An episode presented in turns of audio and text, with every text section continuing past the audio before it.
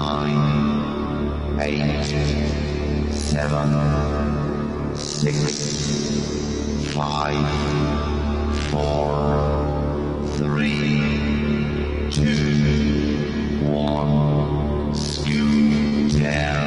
Прямой эфир радиокоммуникатор.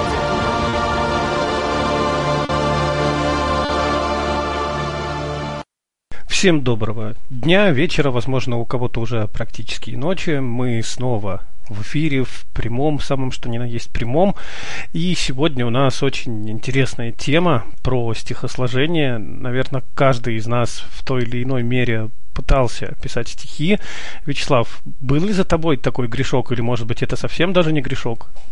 А, нет, я регулярно практикую, вот обычно использую это а, в мыслях своих и никому не даю на показ это показать. Вот. Хотя иногда прорывается, прорывается. Ну, это э, для меня больше средств выражения, да, для разнообразия письменной либо устной речи. А, но вот э, очень хотелось бы, э, чтобы, как это называется-то, наша поэтическая речь была более э, разнообразной, насыщенной, ну и соответствовала хоть каким-нибудь критериям.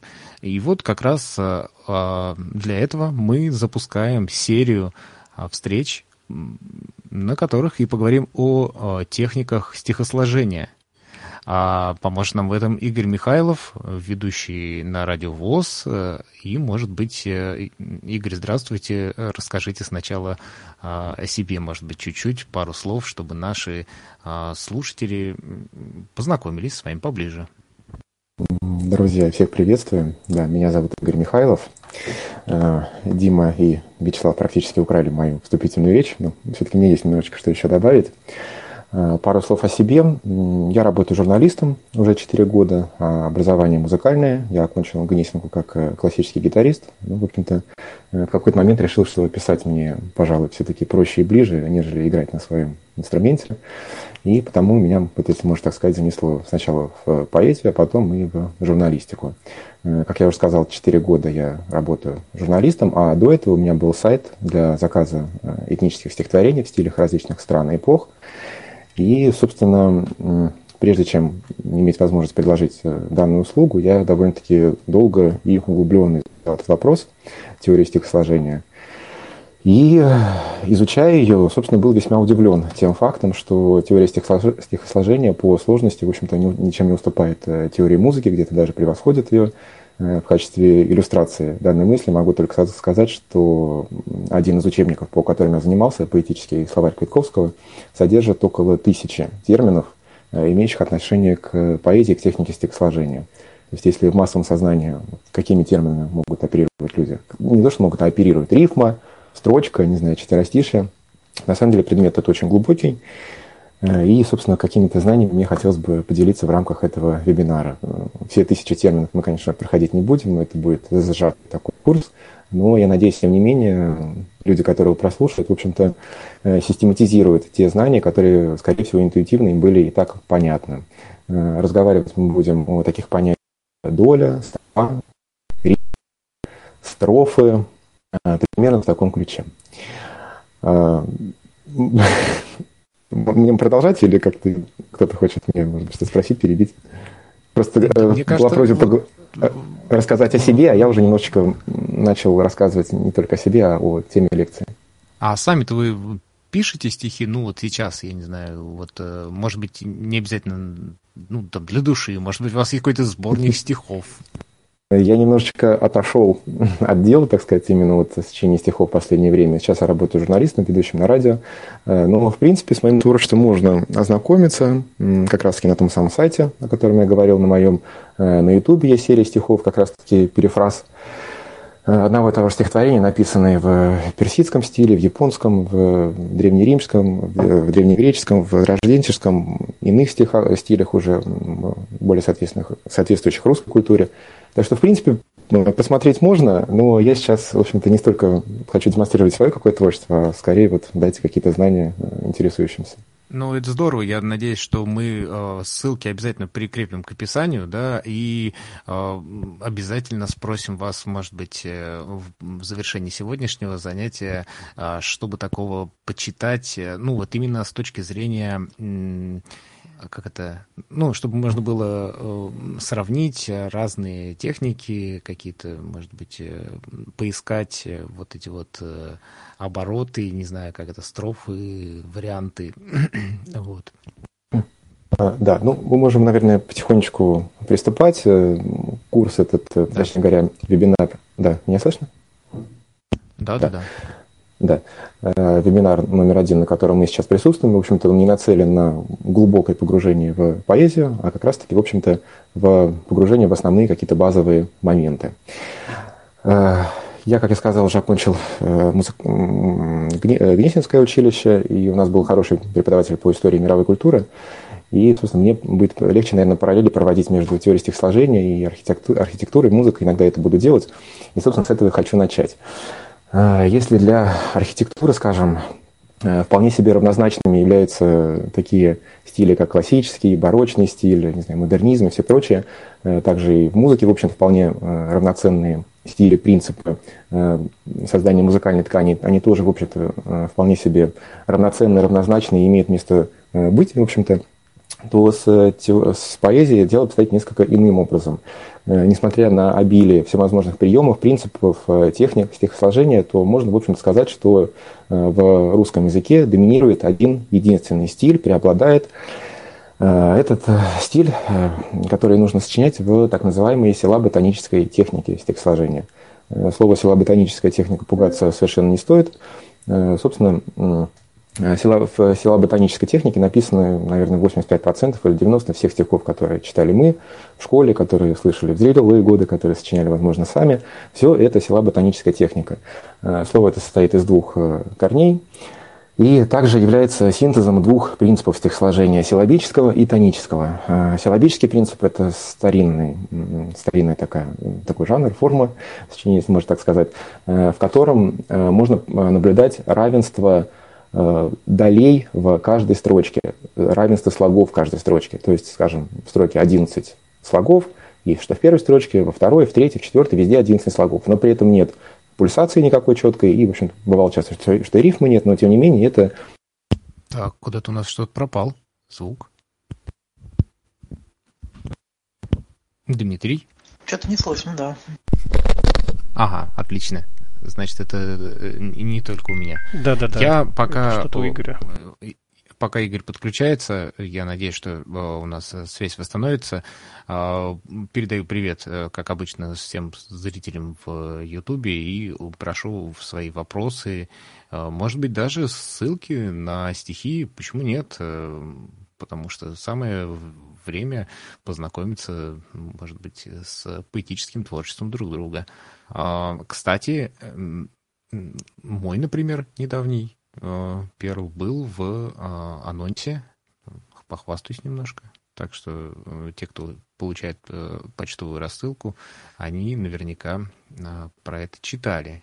А, собственно, смысл был в том, что каждый из тех, кто участвует в наших встречах, может стать не только участником, но и ведущим, и предложить свою тему – это может быть э, тренинг, мастер-класс, что там еще у нас, какие были игры, путешествия, э, и э, стать ведущим, и мы обязательно поможем вам технически, организационно.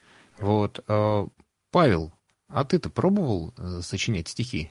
А, нет, я не пробовал. У меня получается какая-то бельберда, типа там мой дядя самых честных правил, когда не в шутку не мог, он в принтер картридж так заправил, что даже мастер вытащить не смог. Замечательно. А если среди наших... Ну, мы ждем Игоря. А, может быть, Дмитрий как-то с ним связаться. Да, вот, я сейчас а, попробую. Может быть, э, а еще кто-то из наших участников э, занимается э, сочинением стихов на регулярной основе, а не как вот мы с Павлом с раза к разу. Вячеслав, я, во-первых, всех приветствую. А я правильно поняла, что в анонсе вступление в стихах – это твое произведение? Да, так точно. Вот я как раз сегодня уже и похвастался.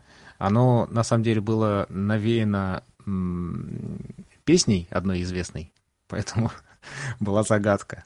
А, так как у нас на этой неделе отмечался а, соответствующий праздник 10 ноября, поэтому вот получилось так. Надеюсь, это было не сильно коряво. Вячеслав, поскольку ничего подобного я от тебя никогда не слышала, это просто здорово.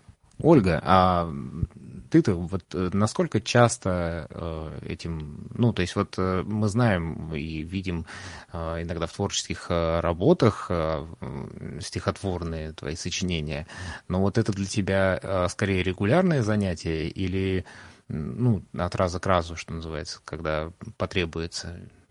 Регуля- Регулярного ничего как бы в отношении стихов у меня нет, но когда у кого-то праздник, день рождения, свадьба или особенно конкурс, у меня наступает такой азарт написать поздравления. А вот сидя дома, там, глядя в окно, про природу, никогда никакого желания не было.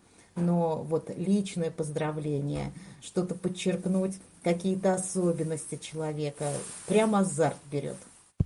Ну вот действительно, ведь э, какие-то вещи, ну там те же поздравления, их же можно передать э, с помощью прозы, да, но очень хочется именно как-то вот в стихах, и, наверное, почему? Потому, потому что кажется, что это а, как-то больше эффект произведет.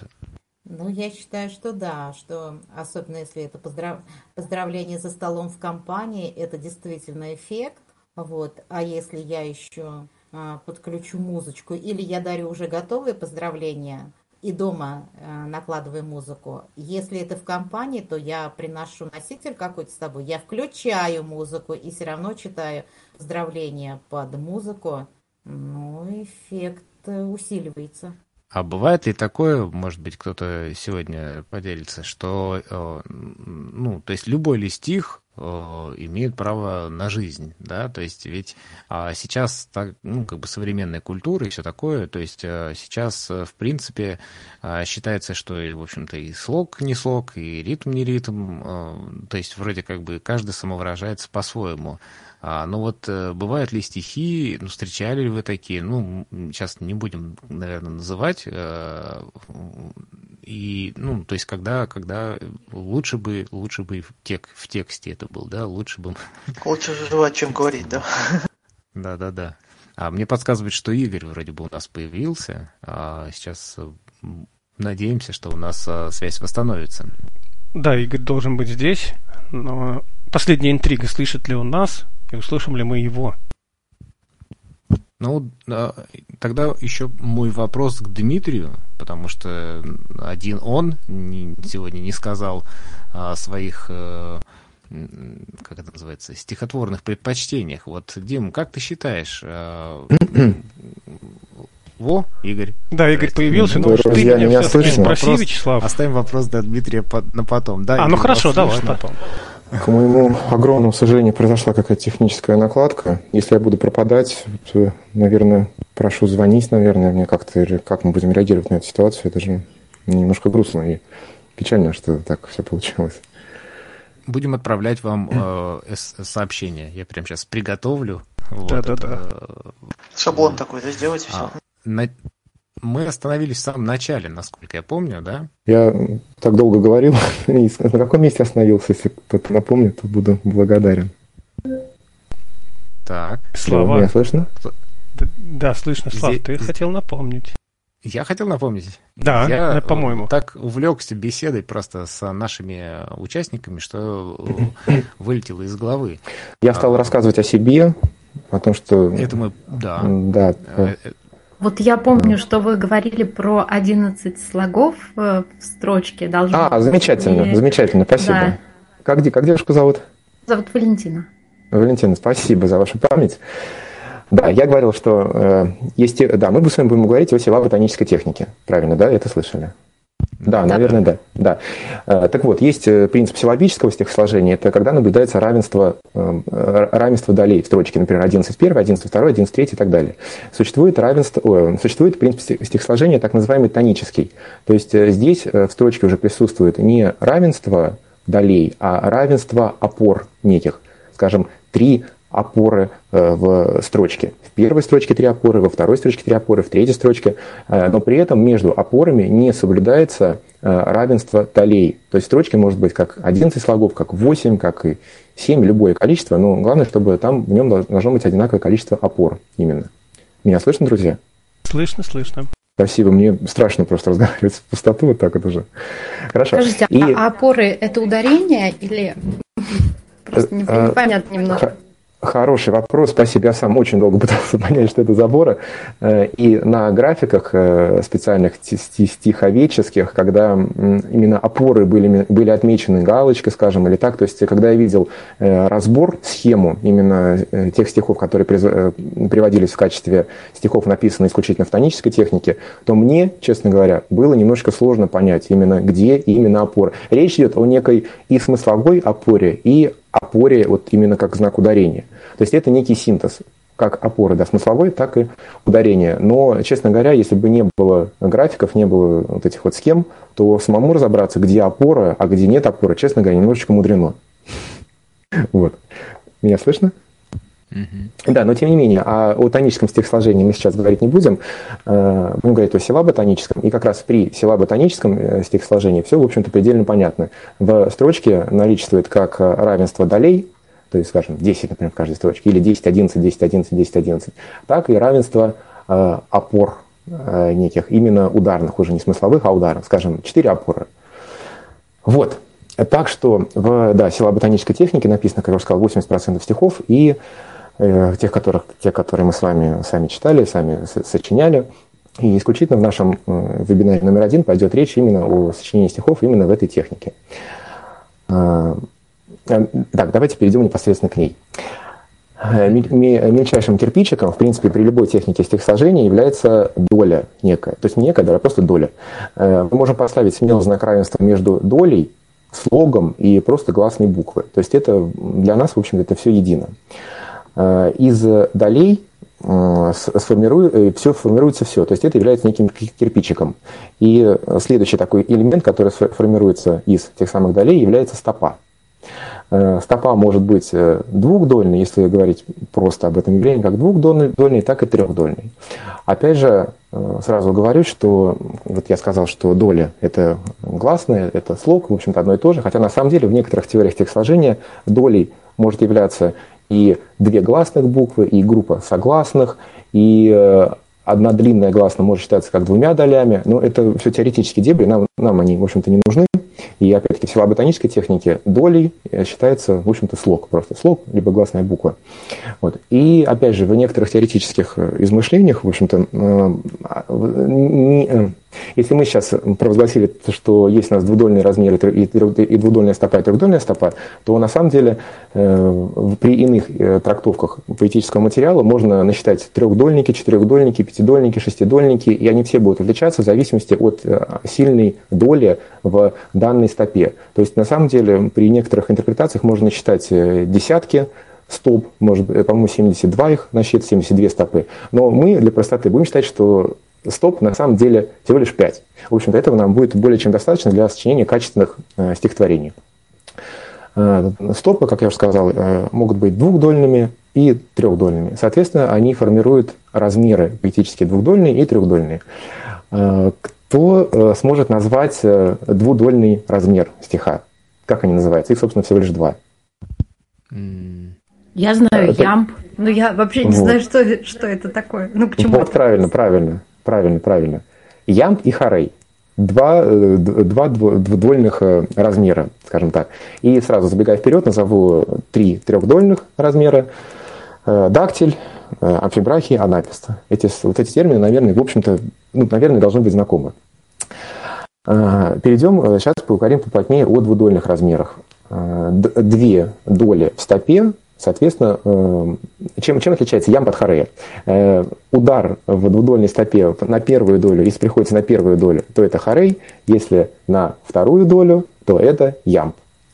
Э, Двудольная, двудольная стопа, она также имеет не две позиции, как я назвал сейчас ямб хорей, а четыре позиции. То есть в двудольной стопе мо- может быть вообще не, не быть ударений, если какое-то длинное слово, Вот такая стопа называется перихий, и, соответственно, в стопе двудольной может быть два ударных слога, и э, такая стопа э, называется спондей. Э, В принципе, перихий спондей запоминать не нужно, это не самостоятельные стопы, из них э, стихотворение сформировать невозможно. То есть невозможно сформи- сформировать строчку из одних перихиев, потому что в русском языке в каком слове да будет ударение, так что перихи это не самостоятельная строка. Э, Можно худо-бедно что-то сочинить с но это будут тогда односложные слова, и, в общем, это будет чистой воды заум. На самом деле э, нужно оперировать э, двумя ст- стопами, такими как хоры, ямб, и просто-напросто э, разбавлять, где нужно, их спондеями и перихиями. Ой, а подождите, подождите, то есть вот пока вот я, правильно ли я понимаю, значит, вот один вариант это когда вот типа буря мглою небо Правильно. а Какой это второй, размер? типа идет, бычок качается. Замечательно, замечательно. Я, я очень рад, что нахожу понимание у своих слушателей. Замечательно. Только, да. А, еще, может быть, Валентина приведет примеры Хорея и Ямба. Это кто-нибудь? затруднительно мне вот так просто. Ну, хорошо. Бу- вот, э, смотрите, я готов даже прочитать, если не совсем понятно. Э, Буря мглой небо кроет. Достаточно очевидно, что счет идет на раз-два, раз-два, раз-два, раз-два. Значит, Э, ну- зайку бросила хозяйка, под дождем остался зайка. Замечательно. Зай... Тоже вот, к э, этому зай- же. Зайку бросила хозяйка. Это Ямб или Хорей? Ямб, мне кажется. Да? Нет, опора на первую долю. Если было бы на А, вторую... ой, просто я перепутал. Да, да, да, значит, это Харей раз на первую. Я поняла, что на первую, но я перепутала название. А, Да, да, да, да. А, Акцент на первую долю. Зайку бросила хозяйка. Под, дож, под дождем остался, остался. за- Да, тут даже хотел э, перихи найти, но здесь коротенькие словечки, потому что детская считалочка, то здесь же перихиев нет. Со, соскаме, а, соскамейки. Ну, кстати, вот, соско. Соско мейки, вот мейки это уже полноценный хорей, а соско, здесь нет, видите, ударения, это называется перихий. Понятно? А можно вот так всегда примеры приводить? Сразу понятно становится, а то вы так много информации даете и прям не уловить сразу, а на примерах все понятно. Да, спасибо за коррекцию, потому что если будет не совсем я буду углубляться в теорию, вы просите пример, да, мы, или сами можете приводить примеры, конечно, это будет только приветствоваться. Я понимаю, что, наверное, сложно было меня понимать поначалу, а с примерами, конечно, Они понятно. продемонстрируют знание поэзии. Да. А, и про бычка. Идет бычок, качай... ка- А, вот смотрите, идет э, полноценный ямб, бычок качается. Вот едся это уже перихи, потому что здесь нет опорной доли. Ну, в общем-то, э, что нужно понимать? Если вы пишете в двудольном размере, если у вас пульсация на э, второй, на, э, второй, э, на вторую долю стопы, то это ямб, и вам все, все стихотворение нужно обязательно, обязательно э, писать именно с опорой на вторую долю. Недопустимо, если вы пишете ямбом, чтобы вдруг в, каком, в какой, какая-то стопа была изменена на хорей. Или если пишете хореем, тоже все, все стихотворение ваше обязательно должно быть подчинено, во-первых, двудольной пульсации, раз-два, раз-два, раз-два, и чтобы ударение всегда приходилось либо на первый, либо на второй. То есть, ну, чтобы э, на слух, именно в, в восприятии вашего стиха, чтобы ни в коем случае не было э, ритмического перекоса. Вот, это А что, понятно? Возможно, что? например, даже, ну, как бы части стихотворений, ну, вот бывает там, знаете, как меняется э, ритм, особенно в песнях, наверное, это встречается. Ну, вот когда там- Ну, типа там траве сидел кузнечик, то есть вот это совсем как огуречек, вот тут какой, Вот здесь какой размер? вот не знаю, ямб, наверное, да. Правильно, ямб. Потому что на вторую в траве, в траве, мы же акцент, э, ударение ставим на ве, поэтому в траве сидел кузнечик. Совсем как огуречек. Пульсация на две доли и ударение на вторую долю, значит это ямб. Так, хорошо. Мы разобрались с двудольными размерами, теперь переходим к трехдольным размерам. Э, Трехдольные размеры э, я название их э, сказал, это дактиль, амфибрахий, анапест. Они так называются, отличаются, точнее говоря, в зависимости, опять-таки, от сильной доли. Если акцент приходится на первую долю, то это дактиль. Если на вторую, то анапест. Если, ой, а- амфибрахий, извините, если на третью, то анапест. Э, Давайте конкретные примеры приведем. Кстати, может кто-то привести примеры? Любого трех- трехдольного размера и сказать, дактиль, это амфибрахий или анапест? Вот так сразу. Хорошо. Известное Лермонтовское стихотворение. «Тучки небесные, вечные странники, степью лазурную, цепью жемчужную, мчитесь вы будто бы, э, как... Ой, мне мчитесь вы будто, как я же изгнанники, э, с милого севера в сторону южную». Мы здесь однозначно наблюдаем трехдольную пульсацию. Раз, два, три, раз, два, три. Тучки небесные, вечные странники. Что трехдольная пульсация, понятно? Это в ритме вальса. Раз, два, три, раз, два, три. Тучки небесные, раз, два, три, странники. Это понятно? Да. Хорошо. Трехдольный размер, если понятен, то давайте теперь вместе определим, что это. Где здесь опора? На первую, на вторую или на третью долю? Ну, на первую здесь, в данном случае. На первую, замечательно. А девушки почему молчат? Девушкам, э, девушки затрудняют сказать, где э, опора? Девушки задумались. Правильно, опора на первую долю. Если опора на первую долю, это дактиль. Тучки небесные, вечные странники. Если кто-то еще, кто-то может, кто-то может вспомнить еще пример дактиля, такой же трехдольной пульсации с акцентом на первую долю. Если сложно вспомнить, то ничего страшного, просто идем дальше. Хорошо. Э, э, тем не менее, дактиль был нами проиллюстрирован. Э, переходим к второму трехдольному размеру амфибрахию.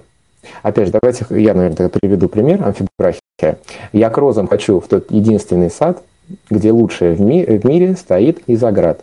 Например, я к розам хочу в тот единственный сад, то есть пульсация опять, я к розам хочу, два, три, раз, два, три, сад. То есть, понятно, трехдольная пульсация здесь тоже, наверное, очевидно, правильно? Да, да вроде Друзья, да. однозначно трехдольная, сто процентов. Где лучшая в мире стоит из Оград. Раз, два, три, раз, два, три, раз, два, три, раз, два, три. И, но акцент у нас здесь уже на вторую долю, а не на первую. Я к розам. Чувствую, вы чувствуете, что не на первую, тучки небесные, вечные странники, это на первую долю акцент, а на вторую я к розам хочу э, в тот единственный сад. Ну да, вроде тут э, понятно, и можно даже для э, тех, кто не верит, попробовать перенести в первом случае на второй слог, и получится, в общем-то, не по-русски немножко. Да, естественно, да, все акценты, и акценты русского языка, естественно, все сместятся, и, и это будет все довольно странно выглядеть. Хорошо, и теперь у нас есть э, третий размер, анапис, тоже трехдольный, потому что, да, их всего три, и у нас как бы три комбинации основных есть в, трех, в трехдольной стопе. А, акцент на первую долю, на вторую, на третью. Вот. Сейчас приведу пример э, трехдольного размера анаписта, с, где акцент на третьей доле. Э, знаменитое стихотворение Есенина. «Заметался пожар голубой, позабылись родимые дали. В первый раз я запел про любовь, в первый раз отрекаюсь скандаль». Здесь также, по-моему, не то что, по-моему, а в принципе абсолютно очевидно трехдольная пульсация. Раз, два, три, раз, два, три. Но акцент на третью долю заметался пожар голубой. Правильно? Угу. Да. Позабылись Еще... родимые далее. Еще есть песня «Я люблю тебя, жизнь, я люблю тебя снова и снова». Да, я люблю тебя, жизнь, я люблю тебя снова и снова. Вот, замечательно. Э, тоже пример анаписта. Э, хорошо, э, этот момент понятен, в общем-то, с двудольными и трехдольными размерами, и какие они бывают.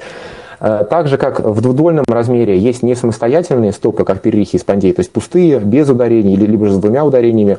Э, в трехдольной стопе тоже, помимо трех комбинаций, которые мы сейчас изучили, дактиль, амфибрахи, анапис, соответственно, э, поскольку доли у нас три в стопе, то большее количество долей в стопе подразумевает большее количество комбинаций. Конкретно 8. 8 комбинаций. У нас как не может быть вообще никаких акцентов в стопе в трехдольной, если слово длинное. Вполне такое может быть так как и может быть акцент на первой доле, на второй, на третьей, может быть и на первой, и на второй, может быть на второй и на третьей, а может быть все три акцента. Э, три акцента в одной стопе. Это тоже может быть редко. Например, жил-был пес. Вот, пожалуйста, жил-был пес. Э, если это будет в, в контексте, так сказать, написано трехдольного размера, то будет три акцента. Это тоже не самостоятельные доли. Имеют они название молот, бахи, антибахи, еще какие-то. В общем, запоминать не нужно, они не самостоятельные. Но, в принципе, э, трехдольная стопа подразумевает еще э, наличие и иных позиций, не тех, которые мы с вами рассмотрели подробно. Вот. Опять же, при сочинении в трехдольном размере нам обязательно нужно соблюдать вот эту четкую пульсацию. Ни, ни в коем случае нельзя, если мы пишем в трехдольных размерах, какую-то строчку сделать двухдольной. Или если мы пишем дактилем, и имеем четкий размер раз, два, три, раз, два, три, раз, два, три, нам не нужно, э, ну это будет грязно выглядеть, если мы в какой-то строчке вставим не раз, два, три, раз, два, три, а, например, раз, два, три, раз, два, три. Или раз, два, три, раз, два, три, раз, два, три. То есть ну, в силоботанической технике это э, недопустимо. Вот, это очень э, важные такие моменты, как раз-таки Э, ну, в первую очередь мне, допустим, бросаются в глаза э, ну, такие вот моменты. Частота э, размера, ровность пульсации. То есть это объективные какие-то характеристики. Если мы говорим о творческой составляющей поэта, тогда это, это мы говорим, ну, в общем-то, можно сказать, не об объективных, а о субъективных каких-то понятиях. А размер, ритм, пульсация – это то, чему можно научиться, и нужно, в общем, научиться, чтобы стихи ваши выглядели, выглядели как минимум корректно, и они были хороши как минимум в техническом смысле. Так. Ну, тут вроде бы а, все понятно. Да, тут, тут все понятно у нас. Потом э, я буду прокручивать э, стихотворение, у меня много-много-много аудиостихов, и мы с вами вместе будем попробуем их а, поанализируем, но это уже в конце, э, в конце, стихотвор... в конце нашего вебинара. А теперь давайте от, э, раз, э, от стихотворных размеров, в которых мы замечательно, я считаю, разобрались, надеюсь, все все поняли, э, переходим к такому понятию, к, к, к такому краеугольному камню, как рифма. А, кто-то может дать определение рифма? Вообще, что такое рифма? Девушки? Ну, такого как определения не могу сказать, но а, по моим таким ощущениям, просто хочу сказать, что сама стихосложением я не занимаюсь, но это как это окончание слова должны как-то вот э, совпа- э, как это, может быть последний слог слова должен, в общем сложно мне сейчас сформулировать. Да, в принципе, да, да. Вот э, вы вполне себе а, правильно, по сути, изложили, в общем-то, что такое рифма. Правильно, по сути, может быть, чуть так не совсем верно по, по содержанию. Вот, но тем не менее, да, рифма, в общем-то, это, э, это некое такое созвучие слов после последнего ударного э, слога. Вот все, что после последнего ударного слога идет, вот это все должно быть максимально созвучным, Э, максимально консонирующие, если можно так сказать, звучать э, друг с дружкой. Неважно, сколько две рифмы, три. Э, то есть должно после последнего ударного слова быть, наличествовать максимальное созвучие, есть такое понятие аллитерация, ассонанс, а, а, а, аллитерация согласия согласных звуков, ассонанс согласия гласных звуков. И чем чем более сходны слова по своему звучанию, в первую очередь, тем более, в общем-то, можно рифму назвать качественной, хотя бы с технической точки зрения. Кстати, вот пока готовился, интересный такой, э, интересную строчечку нашел э, Маяковского э, в его статье «Как делать стихи». Вот что писал Маяковский о рифме. Рифма возвращает вас к предыдущей строке, заставляет вспоминать ее, заставляет все строки, оформляющие мысль, держаться вместе. Я всегда ставлю самое, извините, я всегда ставлю самое характерное слово в конец строки и доставляю к нему э, э, рифму во что бы то ни стало. Э, в результате моя рифмовка почти всегда необычайная, во всяком случае, и во всяком случае до меня не употреблялась. И в словаре рифм ее нет. Рифма связывает строки, поэтому ее материал должен быть еще крепче, чем материал, пошедший на другие строки. Вот мне почему-то понравилось отношение Маяковского к рифме. Я его выписал и вам тоже прочитал. Ну, Маяковского вот. своеобразные стихи вообще. Да. да, вот когда мы закончим раздел э, о, о рифмах э, говорить, как раз этот раздел будет венчать стихи Маяковского как о э, мастере, в общем-то, этого понятия.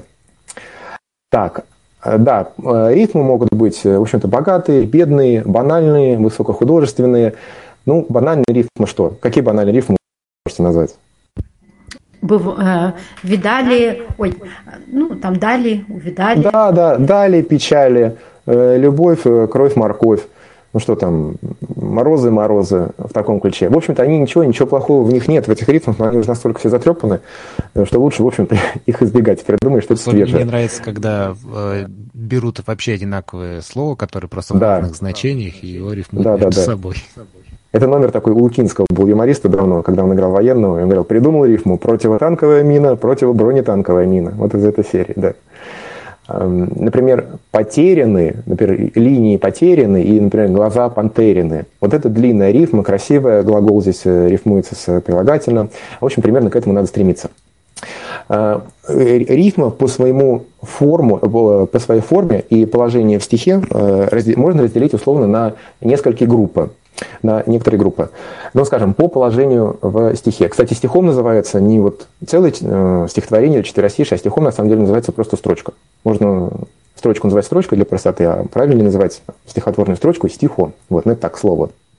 По положению в стихе э, рифмы бывают конечные, начальные и э, внутренние. Вот э, Валентина сказала, что это в конце строчки рифма должна быть. Вот, да, да, это традиционный такой ход для рифма, помещать ее именно в конец.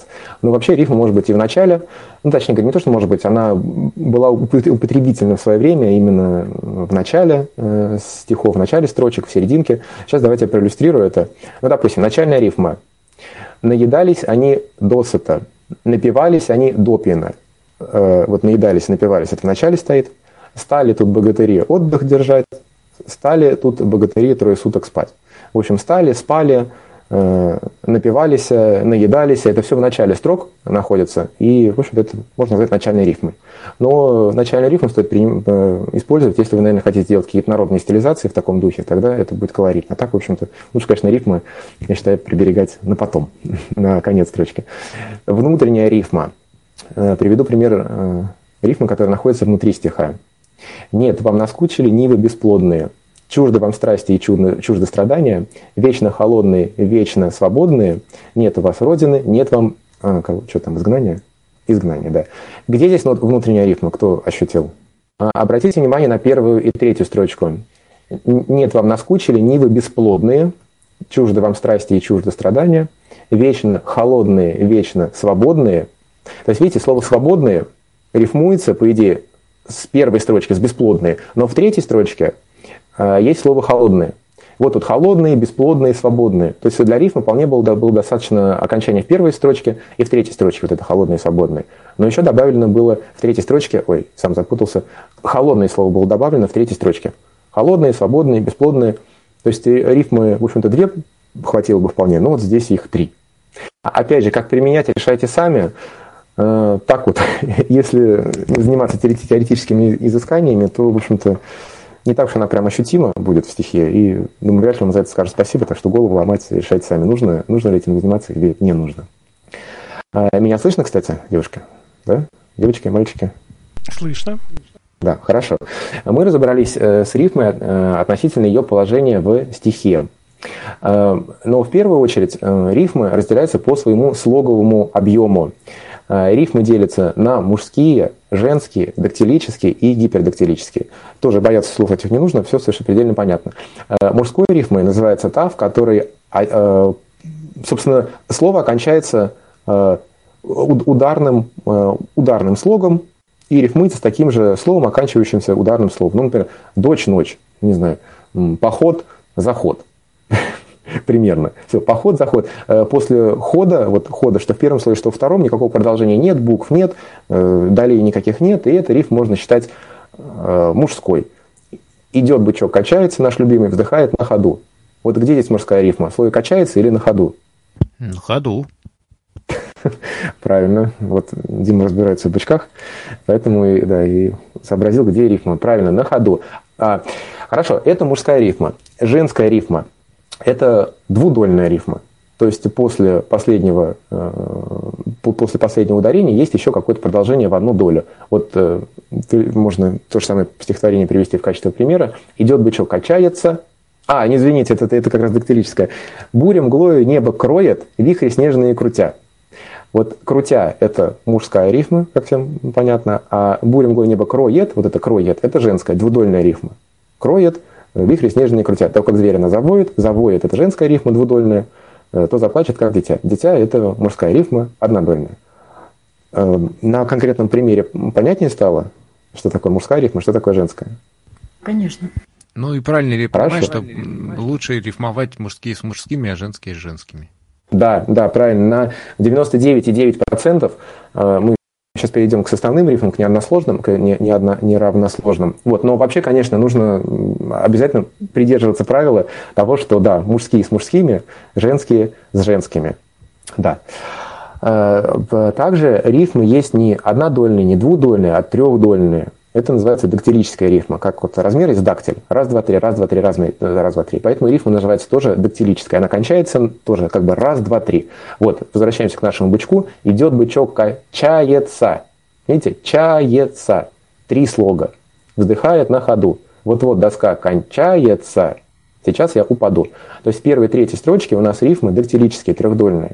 И, э, конечно, если у нас в первой строчке дактилическая рифма, то в третьей рифмующаяся с ней, конечно, мы тоже должны поставить дактилическую рифму, не какую-нибудь там мужскую или, или женскую, извините.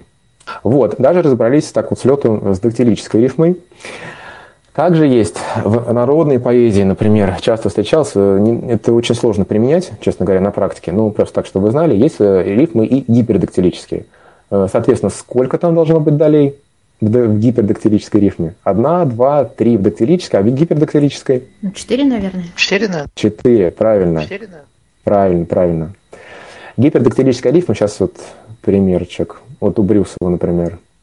Леший бороду почесывает, палку сумрачно обтесывает. Почесывает. Палку сумрачно обтесывает. Четыре штуки, четыре э, доли в рифме. Вот, в общем-то, речь идет о, скорее, да, вот, вот о стилизации каких-то народных э, таких мотивов. Э, ну, такие длинные слова, отглаголенные, глагольные, в общем-то, это, да, все больше вот туда, к русской народной поэзии. Ну и э, просто так, чтобы знали, сам я наткнулся на, пяти, на пятидольную рифму. Э, я даже не знаю, как она называется. Это же не то, что я не знаю, по-моему, даже названия у нее, собственно, нет. Холод, тело тайно сковывающий.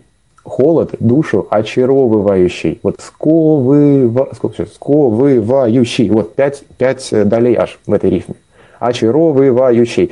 Вот. Э, короткое стихотворение, наверное, можно как-то составить, то есть применять в коротком стихотворении такие рифмы, но хоть сколько-нибудь длинную дистанцию адекватно, мне кажется, держать очень тяжело, и плюс это синтаксически выглядеть будет очень ну, скучно, если каждую строчку мы будем оказывать, а, заканчивать такими словами, как сковывающий, очаровывающий, или еще каким-то таким сходным образом. Сейчас. От Луны лучи протягиваются, к сердцу иглами притрагиваются. Тоже опять-таки пять долей в рифме. Вот, но э, гипердактилические рифмы и рифмы, состоящих из пяти долей, в общем, все это, честно говоря, изыски такие, мало применимые в, в реальности, скажем так, в нашей жизни, мало применимые на практике. Э, конечно, нужно обращать в первую очередь внимание на, ну, наверное, на женские рифмы, на мужские тоже. Ну и как, э, если у кого-то хватит таланта, способности качественно вести дактилические рифмы, именно поддерживать все стихотворение, ну, можно использовать и дактилические рифмы, но это довольно сложно. Потому что, сами понимаете, а чем длиннее... Понимаю, что да. когда мы говорим о том, ну, там, равенстве слогов, то есть вот просто в том примере, который вы сейчас привели, там в первой строчке там шесть э, слогов, да, а во второй пять. Нет, ну, то есть, как бы... нет. Нет? Можно пересчитать. Я сам пальцы загибал, честно говоря, я сам еле сосчитал, сколько здесь слогов. Вот про, про, про Сейчас. притрагивают. Ну, последний. Сейчас. От Луны так. лучи протягиваются, про, протягиваются. Вот я пальцы загибал, пять. Про это не считается, это же это, это, не, это не удар. То есть нужно а, считать, начиная с ударного понял. слога. Да, Протягиваются, просто... притрагиваются. Вот, то есть и там, и там пять. Но использовать, конечно, это на практике очень тяжело, такие вот э, конструкции. Да уж. Но это надо слова да. такие длинные знать. Да. Так, сейчас переходим. Переходим к следующему разделу. Э, и этот раздел, сразу подчеркиваю, что он уже, в общем-то, для профессионалов, конечно. Чтобы наши стихи были качественными, корректными, чтобы они нравились нашим друзьям, знакомым, приятелям, девушкам, мальчикам, в общем-то, э, нужно писать их максимально четко, понятно, грамотно. Вот. Но существует, э, существуют и иные принципы стихосложения, но чтобы к ним переходить, нужно быть, вот, правда, таким заматериалом персона, персонажем, уже заматериалом товарищем, может быть, признанным поэтом, и тогда более виртуозные приемы использовать. Но чтобы их использовать, нужно вот иметь такой вот крутой поэтический замес, чтобы на художественном уровне все было здорово у тебя, чтобы в техническом смысле ты прекрасно все представлял себе, как все построено, и только в таком случае ты можешь, ну, так как ты, вы, вы можете переходить уже каким-то более таким сложным, изощренным приемом, как, например, э, неравносложная рифма. Создателем был Маяковский, вот как раз э, Дмитрий или Вячеслав на сайте, я просто голоса не различаю. Вот пошел, был разговор о рифмовке Маяковского. Да, Вячеслав. Кто сказал? Дмитрий? Вяч... Вот сейчас Вячеслав говорит? Да, да, да. Вячеслав, это вы, я просто немножко просто путаю голоса. Да, Вячеслав говорил о, о такой уникальной, интересной рифмовке Маяковского. Э, у Маяковского, конечно, были обычные рифмы, но в частности он считается основателем неравно... Сейчас, извините, неравносложных рифм. Э, собственно, неравносложные рифмы, рифмы, как э, понятно из названия, является та рифма, у которой не равное количество долей в ней. Скажем, у, строчки, у первой строчки три доли, а у второй строчки, например, две доли. Вот. Это называется нервно сложные рифмы. Но чтобы оперировать им, им нужно быть, правда, профессионалом, потому что если стихотворение может быть немножечко кривенько, если содержание художественное может быть тоже не так э, хорошо, как хотелось бы, и при применении неравносложных, неравносложных ритмов, в общем-то, это будет восприниматься не как виртуозное владение техникой, а, в общем-то, как грязь. Вот давайте приведу пример неравносложной рифмы у такого, у того же Маяковского. «И вновь император стоит без скипетра, змей, уныние у лошади на морде, и никто не поймет тоски Петра, узника, закованного в собственном городе». Э, кто здесь слышал рифму неравносложную и какую? Кто здесь услышал рифму вообще? Мне кажется, надо несколько раз перечитывать, чтобы найти вот этот вот, э, как это, как это называется, ритм, да? Неравносложная рифма. Здесь, кстати, в этом примере два сразу замечательных э, примера. Именно э, пример неравносложной рифмы, пример составной рифмы. К составным рифмам, моим любимым, мы сейчас перейдем. Э, обратите внимание на, слово, на слова «городе» и «морде». Так, послушайте еще раз. «И вновь император стоит без скипетра, змей. Уныние у лошади на морде, и никто не поймет тоски Петра, узника, закованного в собственном городе». Вот здесь слово «городе» рифмуется со словом «морде». Видите, морде двудольная рифма, а городе уже трехдольная. Поэтому, поэтому мы ее и, в общем-то, не уловили. Но в целом, когда э, такими рифмами такие рифмы используют мастера, это звучит очень круто, очень оригинально, очень свежо. Если я, например, начну использовать эти так, такого рода рифмы, в общем-то, это будет в моем исполнении выглядеть ну, так, как будто я вообще не понимаю, что я делаю. Вот. Так что, в принципе, учитывайте и знаете, что есть и неравносложные рифмы, это тоже круто, но на высоком уровне. И в этом же примере есть э, замечательный пример э, такого понятия, как составной рифмы. Составная рифма – это когда, э, скажем, в строчке в первой строчке одно слово, какое-нибудь трехдольное, а, например, в третьей строчке, рифмующееся с первой строчкой, например, два слова. То есть э, не слово со словом рифмуется, а слово рифмуется, например, с двумя словами или с тремя словами. Вот давайте на примере конкретно поясню. Опять же, Маяковского, пока мы его не забыли, не успели забыть это стихотворение. Сейчас. И вновь император стоит без, обратите внимание, без скипетра. Стоит без скипетра. Одно слово. Змей. Уныние у лошади на морде, с ним мы разобрались уже, и никто не поймет тоски Петра. Видите, как здесь круто с рифмом слово «ски Петра» и «тоски» пробел Петра. Никто не поймет тоски Петра. Видите, как да, здорово? Очень, так. очень круто. Мне кажется, Я... современные всякие разные вот эти любители рэпа переняли у Маяковского, потому что там вот очень часто встречаются вот это такие вот игра слов, э, рифм. Да, правильно, правильное замечание. Эм, э, рэперы, в общем-то, как раз-таки не используют вот ту самую технику, о которой мы сейчас говорим. Э, используют рифмоиды, так называемые, составные рифмы. Но тут, конечно, большие вопросы к качеству. Например, у меня бывает качество рифм, когда, в общем, пытаются что-то сделать такое оригинальное, то, в общем, естественно, но делать, примерно, да. Ну, если можно так сказать, в технике Маяковского, да, простите, Маяковский. Ну, в общем, да, замечательное, э, замечание правильное, да. Вот, тоски Петра, ски Петра. Замечательный пример. У меня есть э, даже файлик вордовский, где я выписывал такие вот э, здоровские оригинальные рифмы. Потому что мне составные рифмы больше всего нравятся. Что, самое прекрасное, что может быть в рифмах, это составные рифмы, тем более такие яркие, оригинальные, на мой взгляд. Сейчас, еще, по-моему, здесь у меня есть примеры. Я просто сижу, я сижу за компьютером и немножечко тут сверяюсь, иду по плану своему. Так, ну вот чуть более скучный пример, конечно, не как у Маяковского. Здесь обычай такой городничего. Если в лавку поедет жена, говори, ты смотри, не купи чего. Лапка даром давать мне должна. Видите, в первой строчке, в первой строчке слово городничего. Городничий, ну городничий. А в третьей строчке со словом городничего срифмовано слово не купи чего. Смотри, не купи чего. Ну, видите, тоже здорово. Городничего, пиво. Это тоже сатана рифма. Очень здорово. Составная рифма, во-первых, какие у нее плюсы? То, что, скорее всего, это будет оригинально, свежо. А, и э, в этом тоже плюс, потому что, скажем, если мы э, слово... В общем, мы избегаем, избегаем э, синтаксического параллелизма, если можно так сказать. Скажем, глагол у нас там, «пришла», мы сможем э, рифовать, срифовать его со словом «пошла». Но это, опять же, будет тоже глагол. Или там «качается», вот вот доска кончается, э, так, что, кончается, идет бычок, кончается, а, кочается, кончается. То есть мы имеем опять два глагола.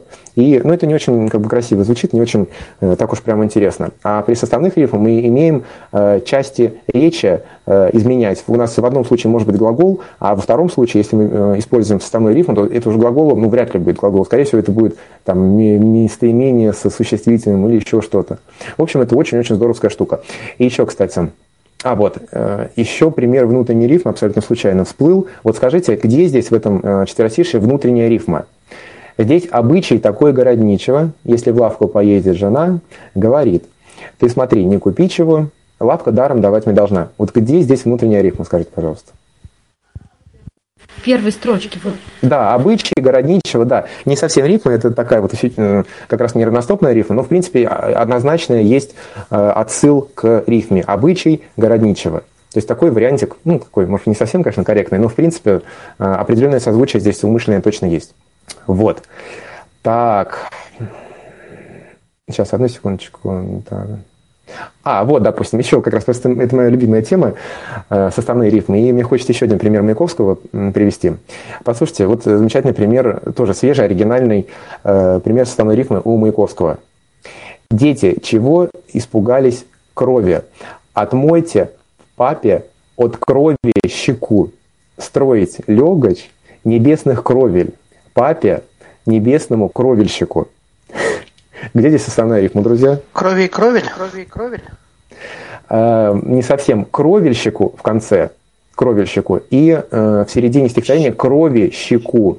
Видите, как здорово. Кровельщику и кровищику. А, До этого вот додуматься очень-очень тяжело. И вообще тут Кров... такая игра слов, и кровь, и кровельщик, э, как бы и, и небесный кровельщик. Ну, в общем, очень да. интересно. Да. И еще один пример, такой неологизм может быть. Есть здесь слово э, «строить», э, «строить легач», небесных кровель. То есть слово легач, вот тут легкие небесные кровли. Вот Маяковский взял, придумал такое слово легач небесных кровель. Вот тоже, мне кажется, это очень такой здоровский, оригинальный свежий ход. Э, назвать не просто перистые облака или такие воздушные облака. Нет, человек сказал легач небесных кровель. По-моему, это очень круто. Еще раз вы прочитаете четверостишие. Дети, чего испугались крови? Отмойте папе от крови щеку, вот она опять, от крови щеку, строите легач небесных кровель, папе небесному кровельщику. Вот, по-моему, здорово. Я почему на это обращаю внимание, потому что, как на мой взгляд, это такая высшая виртуозность в плане владения рифмой. Вот, например, на таком конкретном примере можно э, его рассмотреть. И при том э, эта рифма еще вдвойне замечательна тем, что она э, кровельщику, то есть четырех, э, четырехдольная чем больше долей в рифме, тем сложнее ее корректно поддерживать. Очень просто рифмовать, рифмовать слова кровь, ночь, ой, извините, ночь, дочь и прочее. А чем длиннее слово, э, тем сложнее подобрать к нему корректные э, созвучия в других словах. Вот, а здесь вот сделать четыре слога э, плюс вставные рифмы, это, в общем, очень-очень здорово, на мой взгляд. А, и вот еще, кстати, пример из рэпа я тут выписал. Это, кстати, рэп. Э, есть такая рифма. На паруснике я слышал. На паруснике.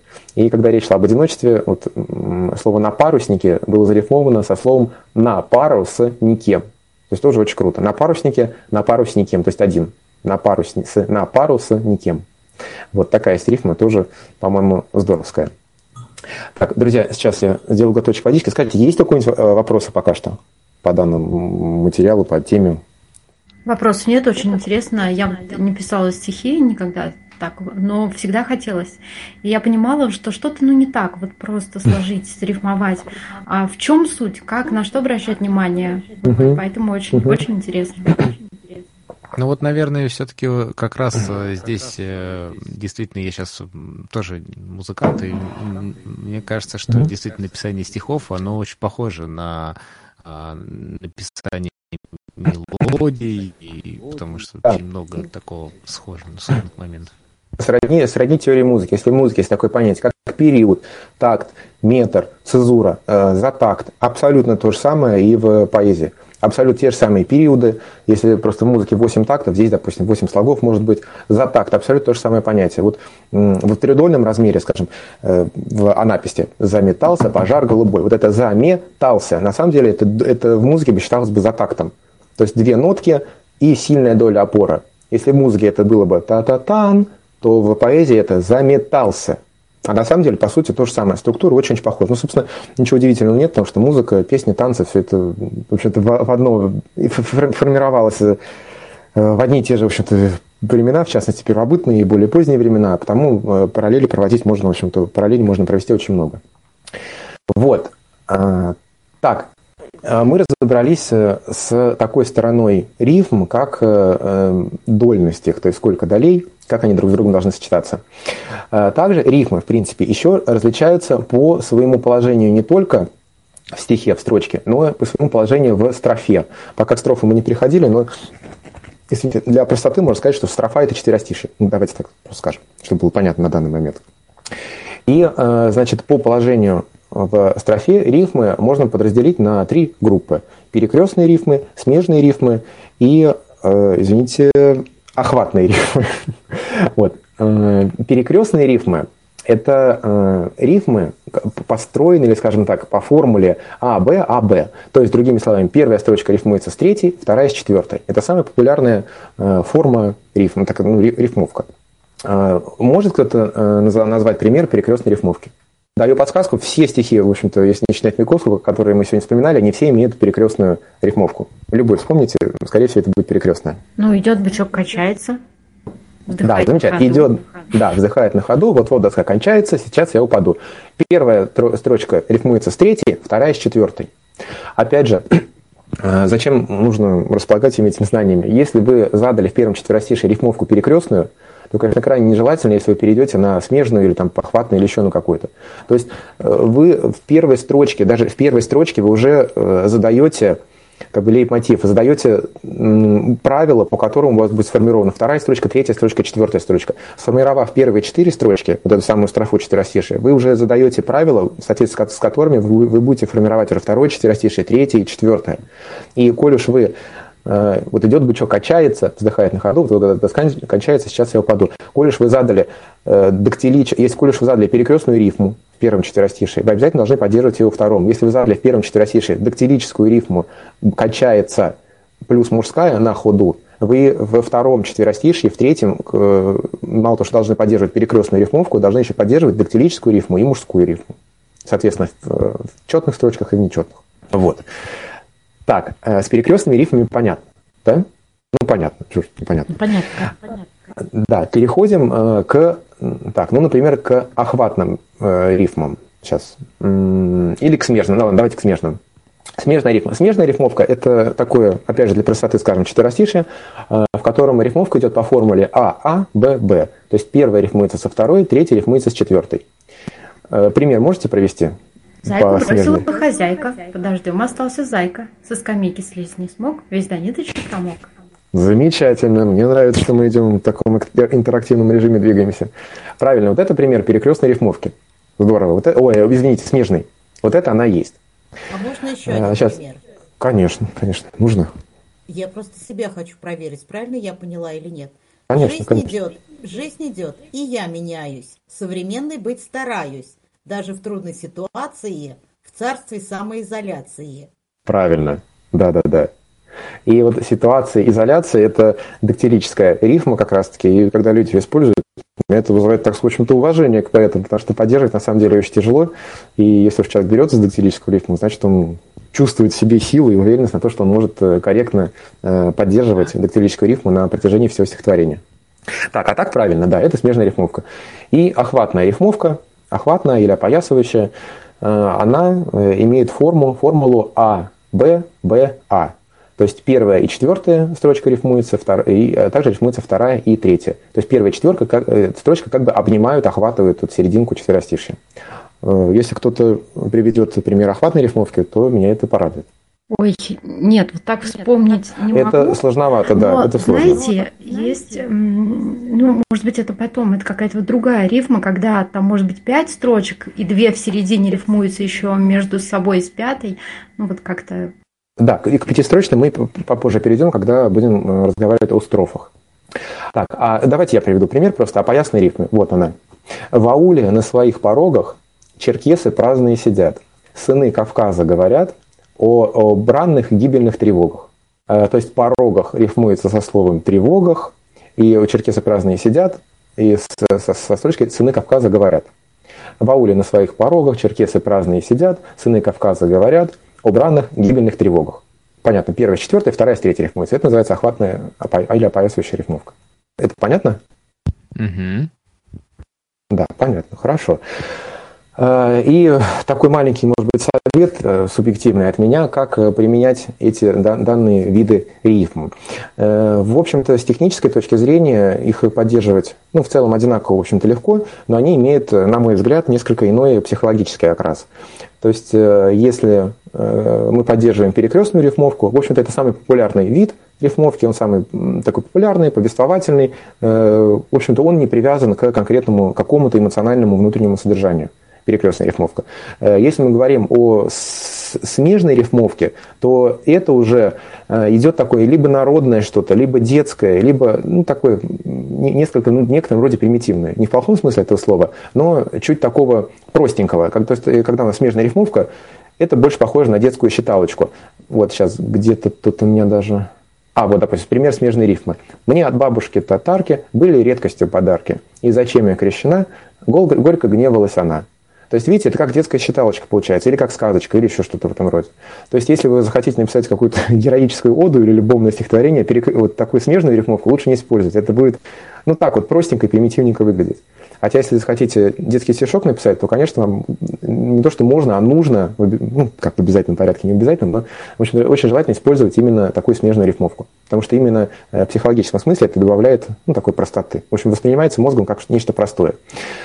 Вот, о перекрестной поговорили, о смежной поговорили, а охватная рифма, э, на мой взгляд, опять-таки, может быть, субъективный, это э, нужно применять охватную рифмовку, если мы хотим написать что-то такое полетное, красивое, э, нечто высокого штиля, потому что вот эта вот рифмовка, четвертая строчка, когда рифмуется с первым, вот эта вот длительная середина, все это, если вы поанализируете стихи, попытаетесь оценить эмоциональное их содержание, то, скорее всего, это будет восприниматься как вот сама форма, сама форма э, сама по себе будет диктовать определенный такой лирический, полетный, э, такое лирическое полетное содержание. Ну, может быть, чуть это субъективные моменты, но, по-моему, мне кажется, что, в общем-то, я тут недалек от истины, как минимум. Хорошо, еще немножечко поговорим о рифме и перейдем к следующему разделу. Так, сейчас. Да, еще, может быть, надо было это пораньше сказать. Рифмы также еще могут быть, различаться не только по количеству долей, еще по другим моментам, они могут э, быть еще сходны либо раздельны по своему непосредственному звучанию. звучанию.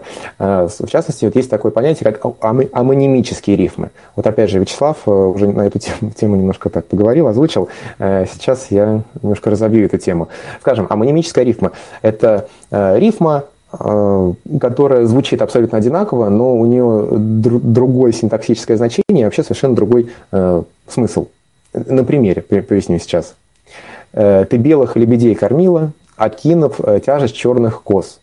Э, я рядом плыл, сошлись кормила, закатный луч был странно кос.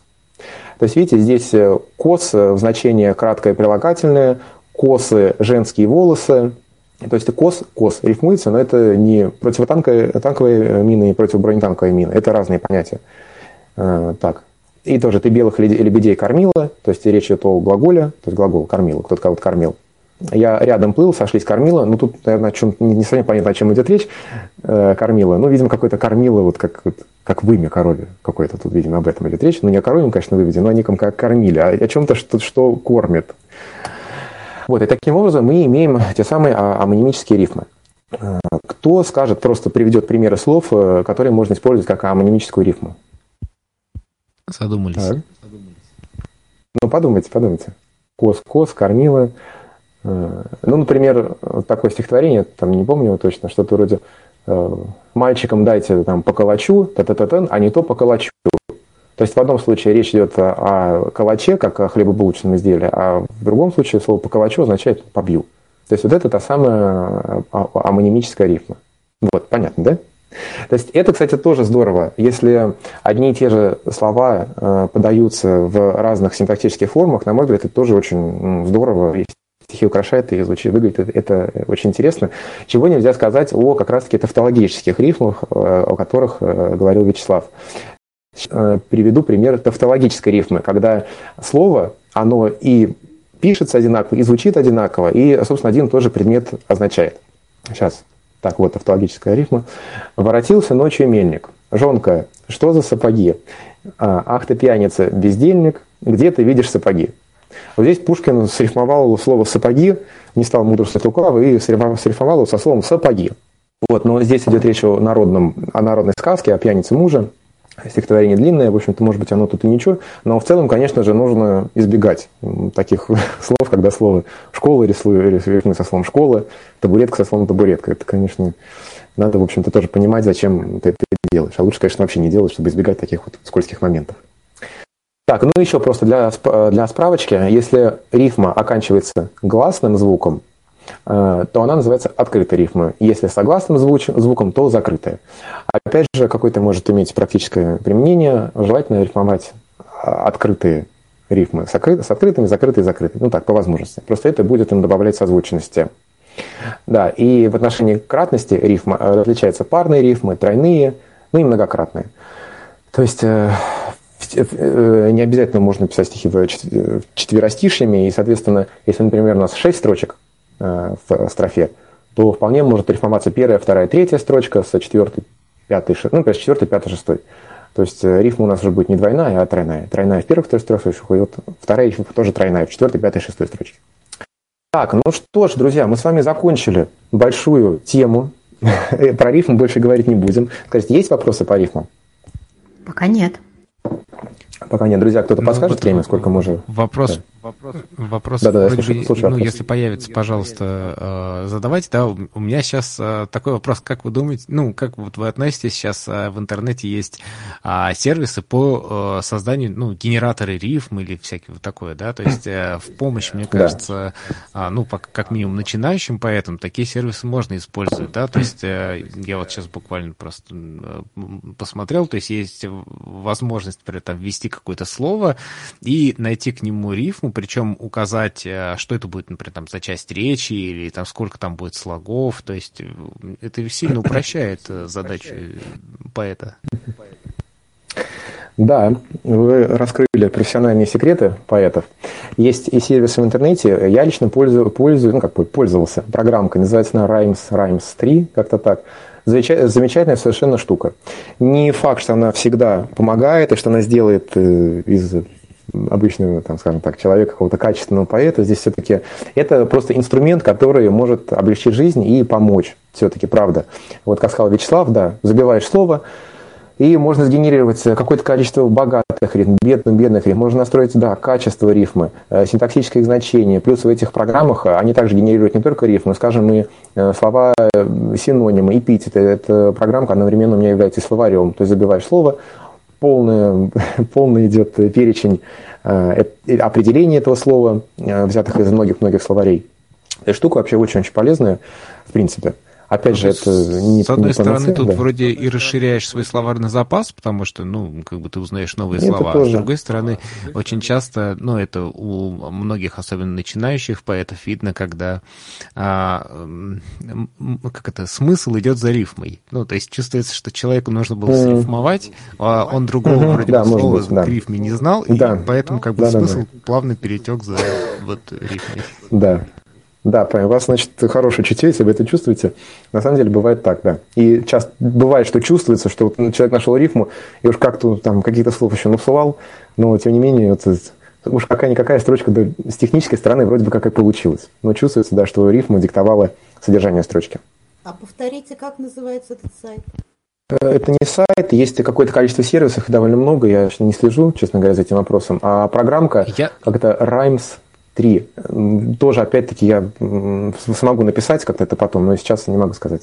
Да, вы нам пришлите, я думаю, что мы в описании вот э, к аудиозаписи все это приложим, и я вот э, тоже э, какие-то сервисы, которые потестирую, тоже приложу, ну, потому что, мне кажется, действительно полезно. Сейчас, одну секундочку, вот я нашел название программы, сейчас по буквам продиктую. Угу. Так, вот, название программы, сейчас так, Rhymes 3 по буквам. R, H, Y, M, E, S. Пробел 3. Вот, я лично пользуюсь этой программой, ну, пользовался раньше. Э, программа замечательная. Генератор рифм, генератор синонимов. Тоже бывает все-таки, что так и заклинит тебя, если можно так сказать. И тут приходит на помощь программа. Ну да, можно, в принципе, и в интернете тоже так же вот поискать. Да, в интернете, да. Рифм, угу. там вот это вот да. Что... Угу. Есть ли еще вопросы у нас? Сейчас мне, я... мне кажется, Сейчас... просто нужно э, переварить. Вот просто э, хочется вообще-то конспект, конечно, но я думаю, что переслушаем записи и посмотрим, э, 17 поанализируем какие-то стихотвори... стихи. Мне кажется, это да. полезно для того, чтобы пос... ну, посмотреть и найти, где здесь э, ну, определенные там э, ритм, там, где ямп, где... Да, да. А, э, Вячеслав, давайте мы сейчас еще одну тему затронем, я еще не все. Еще одна тема, а потом э, можем послушать стихотворение вместе вот на базе этих э, знаний, нами полученных, немножечко их поанализируем и посмотрим, как они именно построены по структуре. Отлично. Так что такой план. Э, переходим к другой теме. Большой, ну, большой поменьше будет, чем рифма эта тема, но тем не менее весьма она значительна и важна. Э, переходим к такому понятию, как строфа. Э, если доли формируют стопы, стопы формируют строчки, стихи, а вот стихи, строки, строчки – строчки, они же стихи, я говорил, что стих это строка, это одно и то же, а, то стихи уже формируют более крупные соединения, из которых, собственно, поэтический материал и строится. А, строчки формируют э, э, строфы, не стопы, а строфы уже. Ну, самая популярная строфа, как по-вашему, какая она? Сколько она имеет строк? Ну, четыре, наверное. Четыре, да. Если мы вспомним стихотворение про бычка или про зайку, или еще про какого-нибудь там мишку кролика, то, собственно, увидим, что и эти стихотворения имеют э, четыре, четыре строчечки. Четыре строчки. Так что самые популярные строфы, просто проиллюстрировать понятие строфа, я привел э, сначала именно четверостишие. Вот, но есть строчки, как вот Валентина, наверное, говорила, состоящие не только из четырех строчек, но и из пяти, и вообще из совершенно, совершенно разных количества строк. Строк может быть предельный минимум. Например, одна строка. То есть одна строка, э, к сожалению, пример сейчас не могу привести, я видел, но тут что-то не нашел, когда готовился, но поверьте на слово, стихотворение может состоять из одной строчки, вот э, такой вот э, монострока, которая представляет собой моно, моностр, монострофу. Да. Вторым соединением, которое может образовать строфу, является дву, двустишие. Э, можно вспомнить частушку здесь, какую-нибудь любую, желательно приличную. Э, можно вспомнить, э, не знаю, поэму Фердауси Шахнаме. Вот Шахнаме, замечательная совершенно штука персидская, написана вот этими самыми бейтами, двухстишиями. То есть первая строчка рифмуется со второй, все, она никак независима, она изолирована от, после, от, от цепочки иных двухстишей, которые идут вслед за первым, вторым, третьим, четвертым и так далее. То есть двухстишие вполне себе это тоже строфа. Э, также, как вы, наверное, уже догадываетесь, может строфа состоять и из трех, э, из трех строк, э, например, так называемых терцин. Терцинами, в частности, написана божественная комедия, Тант. Вот. Терцин могу проиллюстрировать. Послушайте, пожалуйста, как это звучит. Рифмовка терцин следующая. А, Б, А, Б, С, Б, С, Д, С. То есть на практике первая строчка рифмуется с третьей, Э, вторая строчка свободная, она уже рифмуется с первой строчкой другой терцины, с первой и с третьей строчки уже другой терцины. Вторая строчка каждой терцины рифмуется с первой, третьей строчкой другой терцины. Сейчас проиллюстрирую. День догорел на сфере той земли, где я искал путей и дней короче. Там сумерки лиловые легли. То есть, видите, первая э, срифмована. Меня там нет, тропой подземной ночи. То есть ночи короче срифмовано, но вот эта ночь это уже является первой строчкой другой терцины. Схожу, скользя уступом скользких скал, знакомый ад глядит пустые очи. Вот, нас рифмовано. Вторая строчка, четвертая, шестая, а седьмая и девятая будет рифмоваться уже с пятой. Вот с этой вот, э, скользя уступом, уступом скользких скал. Так, так, я на земле был брошен в яркий бал. Э, сейчас. И в диком танце масок и обличий забыл и любовь и дружбу потерял. Ну, в общем, понятно, наверное, так примерно хотя бы. Одно зацепляется за другое, вторая строчка рифмуется с первой и третьей, уже другой торцины. Вот, таким вот образом идут торцины строятся. Э, четверостишие. Самая популярная строфа в русской поэзии, наверное, не только в русской. Э, приводить пример, наверное, не стоит. В общем, прозаик, белок, буря мглой небо кроет. Это все пример э, строфы, состоящих из четырех строчек. Ну, в простонародье четверостишие. А дальше, вы, наверное, уже тоже догадываетесь, следующая строфа из каких строчек будет состоять? Из пяти. Из пяти. Вот. И может кто-то привести пример строфы, состоящей из пяти строк? Вот я могу привести, но я не знаю, как это. Давайте попробуем. Давайте. Сия начиналась не с меча, она с косы и плуга начиналась. Не потому, что кровь не горяча, а потому, что русского плеча ни разу в жизни злобы не касалась. Вот тут вроде пять строчек, но... Замечательно, да, замечательно. Первая строчка срифмована с э, третьей, четвертой, а вторая с пятой. Вот.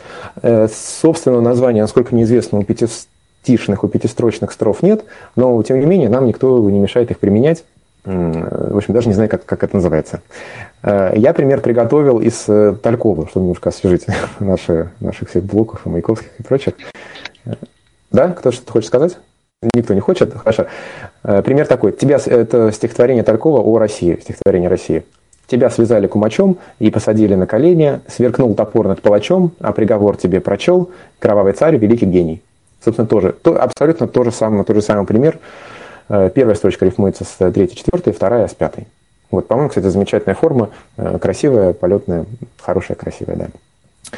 Пример шестистрочных строф я приводить не буду, в общем-то, но понятно, популярной формой шестистрочной строфы является та, при которой первая строчка рисуется со второй, э, четвертая с пятой, а третья с шестой. У Высоцкого много таких песен, наверное, примера не подготовил, но может кто-то вспомнит, кстати. Формула А, А, Б, С, С, Б. Вот. Ну, если никто не вспомнит, в общем, ничего страшного. Ну, тем не менее, такая строфа есть, применять ее вполне себе можно. А, кстати, если речь идет о строфе, состоящей из шести строк, то нам никто не мешает проявить фантазию и применять, в общем-то, всяческие формы рифмовки. Например, А, Б, А, Б, С, С. Скажем так, первая с третьей, вторая с четвертой, пятая с шестой будет рифмоваться. Но штука в том заключается, что если мы, как я уже говорил, задаем э, некую строфу, если мы ее сформировали единожды, то все стихотворение мы должны поддерживать эту строфу. Если мы в первый раз применили пятистрочную строфу, то мы обязательно должны ее поддерживать и во втором, и в третьем, и в четвертом, чтобы она была сформирована абсолютно по тем же самым принципам и правилам, как и первая строфа. Вот. А Верно, строфа вообще где, на самом деле... Что, что? вас.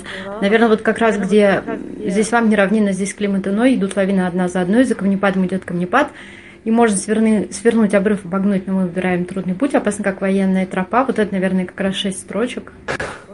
Да, замечательно, замечательно подхватили. Да, намек только был на Высоцкого, вы все вспомнили. Да, правильно. Спасибо. Ну что ж, э, переходим от шестистрочных строф к семистрочным. И вот такой коварный вопрос задам, я на него ответ знаю, но сам, наверное, я не ответил. Кто-то сможет назвать семистрочную строфу, она называется септима, очень-очень известный пример септимы. Вот семистрочную строфу, кто сможет сказать? Это стихотворение, которое абсолютно все учили в школе, и даже самые двоечники последние в нашем классе, в моем классе, все равно это стихотворение худо-бедно выучили. Я думаю, что это Евгений Онегин. Не к Онегине, к Онегину перейдем сейчас, там 14-строчная строфа. Нет, ну почти. Скажи-ка, дядя, ведь недаром Москва, спаленная пожаром, французу отдана. Ведь были схватки боевые, да говорят еще какие, недаром помнит вся Россия про день Бородина. Вот, семь строчек, э, формула здесь А, А, Б, С, С, С, Б.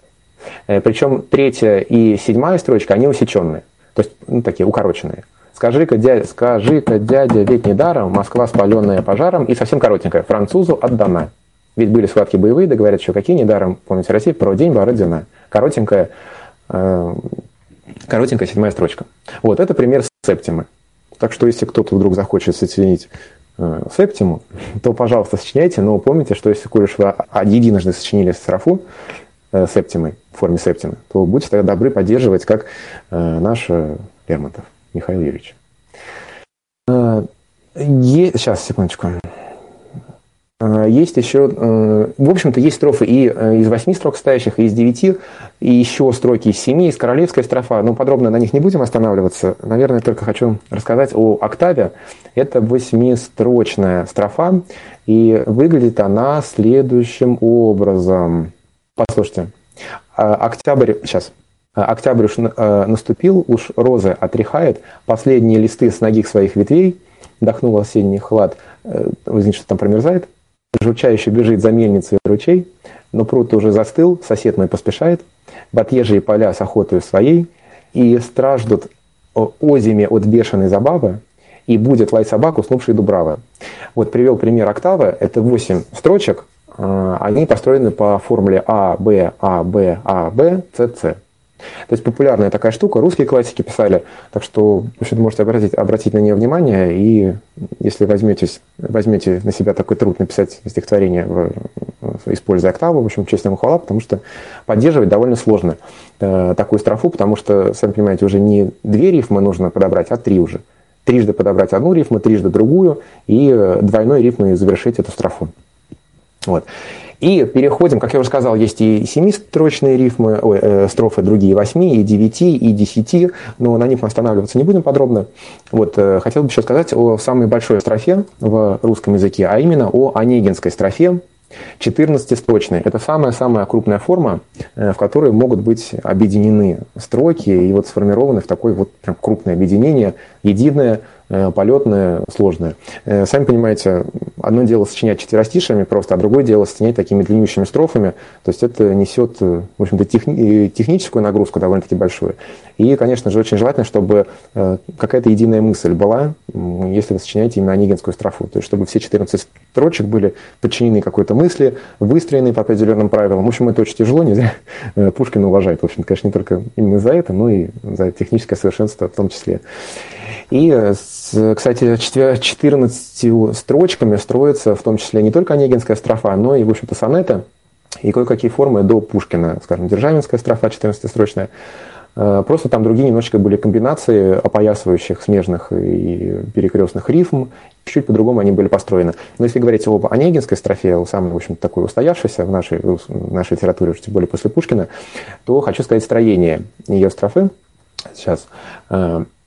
В первом четверостишье перекрестные рифмы. Перекрестные рифмы э, женская э, и мужская. То есть сначала женская, потом мужская. То есть двудольная, однодольная. Во втором четверостишье уже не перекрестные рифмы, а смежные. Э, две женские, две мужские. В третьем четверостишье уже третий вид риф, рифмовки используется. Охватные рифмы. И э, 3 плюс 3 плюс 3 у нас 12. Э, Онегинская строфа состоит из 14 строк. И вот эти три четверостишия с разной формой и рифмовкой, они подчеркиваются э, дву, дву, двустишиями. Просто двустишиями мужскими.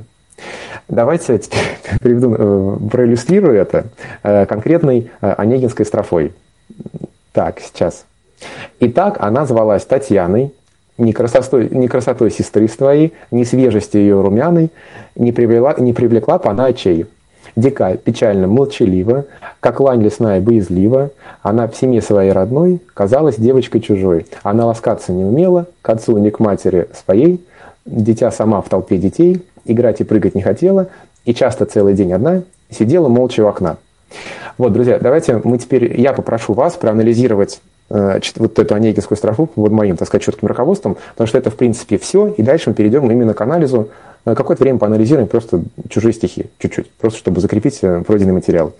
Итак, друзья, э, первая строчка. Итак, она звалась Татьяной, не красотой сестры своей, эм, не свежестью ее румяной, не привлекла бы она очей. Итак, какая здесь использована э, рифмовка? Перекрестная, смежная или охватная?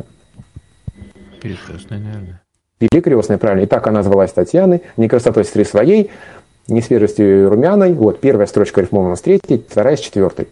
Э, по поводу женской и мужской рифмы. Клаузула, она же, это не важно.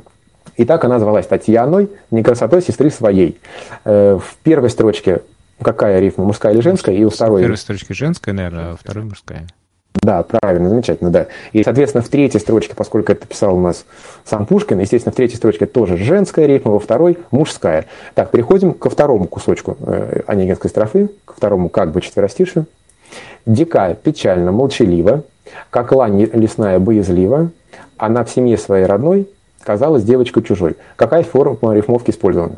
Смежная, перекрестная, либо охватная? Смежная. Смежная, правильно. Мужские или женские рифмы были использованы? Дика печально молчалива, как лань лесная боязлива. Женская вроде как. Это женская, да, двудольная. Боязлива, молчалива. Она в семье своей родной казалась девочкой чужой. Родной, чужой. Какая рифмовка? Мужская или женская? Или, может быть, дактилическая? Как не услышал? Женская, женская тоже, да? По-моему, нет. Мне кажется, нет, да. это, нет, это однодольно. Если э, если боязливо, молчаливо, боязливо, молчаливо, две доли, значит все, все, женская. поняла, да, поняла. Да. Она в семье своей родной казалась девочкой чужой, мужская. Мужская. Вот, да. Э, Соответственно, женские у нас рифмованы женскими, мужскими, мужские с мужскими. Дальше, третий фрагмент Онегинской строфы. Она ласкаться не умела, к, э, к отцу, ни к матери своей, дитя сама в толпе детей, играть и прыгать не хотела. Э, Какая форма рифмовки использована? Перекрестная, смежная, либо охватная? Она ласкаться не умела, к отцу, ни к матери своей, дитя сама в толпе детей, играть и прыгать не хотела. Не перекрестная, не смежная. Значит, ну как это, когда это первое с четвертой? Да, правильно. Да, пошли методом исключения. Не, не перекрестная, не э, смежная, да, это охватная, либо опоясывающая э, рифмовка. Да, первая с четвертой, вторая с третьей зарифмована. Вот. И вся эта история, вот эти три четверостишия с разной рифмовкой, э, оканчивается двустишием. И часто целый день одна сидела молча у окна. То есть э, чувствуете, вот раз, и Пушкин подчеркнул. Все, не одна сидела молча у окна. И именно здесь э, здорово, что не женская рифмовка, а именно мужская, потому что мужская лучше ставит точку. Все, точка, точка. Двоеточие такое у нас получилось. Вот, э, Забас сказал, что это двустишие и мужская рифма, хотя мог бы спросить. Вот. И таким образом мы с вами дружно проанализировали, э, дружно проанализировали Онегинскую строфу. Вот именно такими строфами написан весь Евгений Онегин. То есть задача технически сложная и, в общем, сложная как, задача, как, как ты на нее не посмотри. Вот, друзья, с теоретической частью у нас, в общем-то, покончено. Э, Рассказывать я больше ничего не буду. Если вы еще не устали, просто у меня есть э, большое количество стихотворений, э, уже мною проанализированных. И если вы хотите, сейчас можем просто поиграться какое-то время, не знаю, 10 минут, просто поиграться, послушаем стихи, я их буду включать в аудио формате, и просто вы будете говорить свое мнение, будете делать разбор. То есть какая рифмовка, мужские и женские рифмы, как, да, какая рифмовка, и сколько стоп в стихотворении. Кстати, по, по поводу количества стоп стихотворений мы не поговорили, а это тоже очень-очень важно. Сейчас, если вы не устали, то можем минут 10 посвятить именно анализу. Если хотите, я не заставляю. Давайте, интересно. Давайте попробуем применить на практике наши знания. Мы находимся в эфире, кто-то подскажет? Полтора часа. Ровно полтора. Полтора. Ну, нормально. Еще минут 10 тогда анализа. Так, размеры и формы. Вот у меня стишок, паузник. Вот у меня здесь много-много стихов. Я сейчас, наверное, даже, может, колоночку включу, чтобы было слышнее. Так, пер... я их буду на обум ставить. Первый попавшийся. Так, сейчас я, наверное, включу колонку. Вот я здесь уже рядом с ней. М, Так, включаю. Колонку включил, подключаю. Так, друзья, да, и еще вот последняя теоретическая э, информация. Ни- Ничего не сказал о количестве стоп в э, строчке. Строп, стоп в строчке. То есть, смотрите, идет бычок, качается, вздыхает на ходу. Вздыхает на ходу. Здесь три стопы. Э, Стоп может быть, в общем-то, от двух, если очень-очень сильно поискать, но это очень редко, конечно, от двух до шести. Максимум в русском стихе, ну, в нормальном классическом человеческом стихе, может быть максимум 6 двудольных стоп или 6 трехдольных. То есть мы сейчас тоже будем это читать, тоже поучимся это делать. И если мы опять-таки задаем в строчке определенное количество стоп, то мы обязательно и во всех других строчках, и во всем оставшемся стихотворении обязательно должны поддерживать то же самое количество, которое мы заложили в первой строчке. Так, Веют липы сладко. давайте я включу сейчас стихотворение, вы, вы мне скажете, это ямб, хорей, какая рифмовка и сколько стоп в строчке. Вот первый попавшийся включил. Послушайте его. Дверь, дверь, дверь полуоткрыта. Веют липы сладко. На столе забытый хлыстик и перчатка. Круг от лап. Давайте вот просто первое четверостишие. Еще раз давайте послушаем. Дверь, дверь полуоткрыта. Веют липы сладко. На столе забытый хлыстик и перчатка. Друзья, какой это размер? Давайте начнем с простого. Двудольный или трехдольный? Вот посчитайте, вот у кого как мыслительный процесс идет. Э, по- Помыслите вслух, чтобы было понятно, как вообще нужно думать, чтобы догадаться, какой здесь размер. Ну, трехдольный, наверное. Вот ошибка, двухдольный. Посмотрите, дверь полу открыта, веет Ага. липы сладко. То есть марш. На столе забытый хлыстик и перчатка. То есть однозначно двухдольный размер, такой марш. Ну да. Ну, как марш, это сложно назвать. Ну, в общем, короче, э, размер двухдольный. Дверь полуоткрыта, веет липы сладко. Какая здесь использована э, рифмовка? Перекрестная, Две. смеш... Перекрестная. Вот видите, мы уже стали разбираться в таких нюансах. А, Вопрос э, следующего рода. А, Так, хорошо, какие рифмы? А, Комбинация каких рифм, рифм здесь присутствует, мужских и женских? Дверь полуоткрыта, веют липы сладко, на столе забытый, хлыстик и перчатка. Женская, Ну, женские, полуоткрыта, Правильно. Да. Дальше. Хлыстик. Женская? хлыстик. Нет, на столе забытый, на- полуоткрыто, забытый, рифмуется, открыто, забытый. То есть это женская рифма. Э, Веют липы сладко, сладко, сладко, на столе забытый, хлыстик и перчатка. Вот сладко, перчатка. Это какая рифма? Думаю, что тоже женская. Опять ошибаюсь. Нет, все правильно, женская. Двудольная, да, двудольная рифма женская. То есть здесь идет сочетание э, женских рифм, мужских здесь нет, в принципе. Это вполне нормально, это красиво, это хорошо. Если Теперь начинается оста- э, на первый, как бы ударение, я так поняла, на первый слог, это значит хорей. Да, вот это забыл даже спросить, как Валентина, да? Да. Да, Валентин меня э, да, опередил мой вопрос. Это хорей, правильно. У нас, значит, имеется хорей э, с перекрестной рифмовкой, с женскими рифмами. Вот. И теперь еще попрошу вас сосчитать количество стоп в каждой строчке. Вот сколько здесь стоп в первой строчке, ну, соответственно, во второй, в третьей, в четвертой. Сколько стоп? Сколько А, стопных три- хорей? три, э, как бы Вы правильно сказали три, только робко. А вообще три, три. ну да, три. Вот как вы это считали? Про- прочитайте, пожалуйста, чтобы всем было понятно. Дверь, полу, открыто. Ну вот ударения Да. какие-то. Да, да, да. А, И опять же, посмотрите, просто для справки, да, вы правильно, правильно посчитали, дверь полу открыта. Вот он, трехстопный хорей. Но э, для русского языка и, в принципе, для любого другого э, не свойственно э, наличие, стопроцентного наличия именно таких коротеньких слов. И потому вот это полуоткрыто, хоть вы и сделали там ударение, полуоткрыт, хотя никакого ударения там на самом деле нет. И имеем мы по факту э, хорей, там, перихи и опять хорей. Дверь полуоткрыта. Видите, у нас здесь только два ударения. Но это хорей абсолютно не мешает быть полноценным хореем, если учитывая даже то, что э, вторая стопа у нас пустая. Ну, нет тут никакого ударения. Вот, это понятно. Ну да, Да, немного веер. путает, но путает, но. но Да, веет, липы, сладко. А здесь все абсолютно классический хорейчик. Веют, липы, сладко. Вот здесь три, э, три доли у нас, и на, первый, на каждой из этих трех долей акцент есть. Так что здесь вообще без всяких вариантов. Веет, липы, сладко. На столе, на столе забытый хлыстик и перчатка. Ну, там тоже немножко провалы, но в целом вот это трехдольный хорей. Послушайте, пожалуйста, все это стихотворение, просто чтобы уже осознав его, уже по-новому на него посмотреть, уже с теоретической точки зрения. Вот послушайте. Дверь полуоткрыта, веют липы сладко. На столе забытый хлыстик и перчатка. Круг от лампы желтый. Шорохом внимаю. От чего ушел ты? Я не понимаю. Я не понимаю. Радостно и ясно, завтра будет утро. Эта жизнь прекрасна. Сердце, будь же мудро. Ты совсем устала, бьешься тише, глушь. Знаешь, я читала, что бессмертны души. 1911. 1901. По- э, По-моему, это кто у нас? Какая-то женщина от Цветаева. В общем, я забыл поэтессу. Вот, но обратите внимание, насколько четко оно построено. Ни, ни, одной, ни одного ритмического сбоя, естественно, ни одной, ни одной инверсии какой-то ри- ритмической. Все везде женские рифмы. Все четко, как было заложено в первом четверостишье, абсолютно это было ровно, с железобетоном продлено на все стихотворение.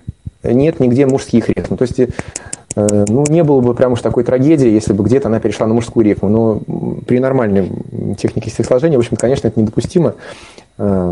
Не, не, в общем, да, недопустимо. Допускать того, какого, конечно, ну, не нужно. И, коль мы что-то заложили в первой строфе, обязательно нужно это тащить, как вот вы в том примере, который мы прослушали, на протяжении всего стихотворения. Вот, друзья. Меня слышно, кстати, какая тишина в наушнике? Слышно, Друзья. но какие-то щелчки, помехи идут. Так, ну хорошо, мы еще немножко, мы скоро уже заканчиваем. Э, Давайте еще какой-нибудь посмотрим пример, хорошо? Вы готовы? Друзья, слышно меня? Слышно, Да-да-да, слышно, а, предыдущее стихотворение было Ахматовой. Ахматова, да-да-да, спасибо.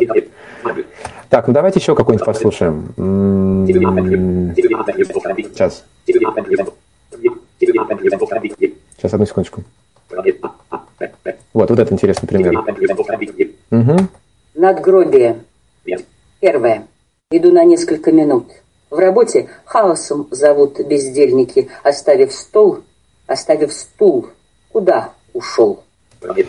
Э, Еще раз послушать, э, дать послушать или... Давайте еще разочек. Надгробие. Надгробие – это просто название. Первое. Иду на несколько минут. В работе хаосом зовут бездельники, оставив стол, оставив стул. Куда ушел? Так, э, двудольный это размер или трехдольный? А это трехдольный, если, может быть, кто-то еще, кроме меня, хочет поговорить, а? Друзья, это опять-таки двудольный размер. Послушайте внимательно, это явно пульсация на два. Раз, два, раз, два, раз, два, раз, два. Послушайте. Иду на несколько минут. Иду на несколько минут. Иду на несколько минут. В работе хаосом зовут В работе хаосом зовут. Бездельники, оставив стол, Бездельники, оставив стол, оставив стул. Куда ушел? оставив стул, куда ушел. Двудольная пульсация чувствуете? Да. Да, хорошо. Ямб это или хорей? На первую долю акцент идет или на вторую? Ям. Ямб, правильно, да, потому что на вторую. Оставив стол, оставив стул. Вот. Так, что у нас с рифмовкой здесь? Э, Смежная, параллельная, либо э, ой, смежная, перекрестная, либо охватная? Еще разок. Надгробие. Первое. Иду на несколько минут. В работе хаосом зовут Ну, конечно, тут все понятно. Да, Смежная. минут зовут. Да, смежная, правильно. То есть Знаете, это... меня еще всегда пугает, когда конец строчки – это еще не точка. То есть, Да, это перенос называется. да. Да. вот это вот очень путает очень часто. И наверняка это Маяковский, потому что из-за вот этих его, вот этого его стиля мне он не нравится. Ну, мастер переносов, э, на самом деле, Бродский. Вот у Бродского это много-много-много переносов, а у Маяковского по- полный развал. Там даже не, так перенос, там переносит каждое слово. Поэтому, если говорить о приеме как о переносе, наверное, в первую очередь это Бродский или, например, Пушкин в том же Евгении Онегине, когда э, создавал такую эмоциональную, какую-то волнительную картину, вот такую всю текущую-текущую, он не прерывал мысль в конце строчки, он ее вел, вел, вел, вел, вел, вел, и это создавало такое эмоциональное э, напряжение, волнительное, и ощущение, что вот такое нечто движущее, не- не- ощущение не статичное, а подвижное вот создавалось. Так что перенос – тоже прием, которому, в общем-то, по- по-хорошему профессионалы должны владеть. Итак, э, последний, наверное, последний вопрос. Сколько здесь, э, только, сто- то есть, скольки стопный это ямб? Послушайте, пожалуйста. надгробие. Первое. Иду на несколько минут. Допустим, первая строчка. Иду на несколько минут. Сколько здесь э, долей ямба? Сколько стопный это ямб, скажите, пожалуйста. Вот просчитайте прям па-па, па-па, па-па, па-па. Да я бы трех опять Четыре. сказала. Четыре. Вот мальчики, да, бывает, что лучше считают, чем девочек, да. Иду на несколько минут. Вот, минут это тоже, это тоже стопа. Она просто, э, ну, просто она не продлена, но тем не менее она есть, она просто обрезанная, усеченная. Иду на несколько минут дальше. В работе хаосом зовут В работе хаосом зовут. Вот четыре удара. В работе хаосом зовут. бездельники, оставив стол, Бездельники, оставив стол, вот пульсация на 4. оставив стул. Куда ушел? Оставив стул, куда ушел. Вот, четыре удара. Вот, итого мы имеем э, четырехстопный ямб со смежной рифмовкой, э, причем э, рифмы использованы, по-моему, сказали, не сказали, ну, мужские, понятно, короткий стол, стул, что там, пошел, ушел. Односложные э, рифмы, Э, да, рифмовка с, с одной долей, то есть мужская. Понятно? Понятно. Друзья, и давайте еще какой-нибудь последний анализ, самый последний уже буквально на три минуты. Я надеюсь, мы справимся. Какой-нибудь трехдольный размер. Любой, я подсказываю, что он будет трехдольный. Дактиль, амфибрафий или анапис нам включить? А, хотя нет, давайте вы сами мне это скажете. Какой-нибудь сложный под конец. Вот сейчас что-нибудь, тут- сейчас что-нибудь придумаю. Такое сложное, сложное, чтобы вы вообще удивились.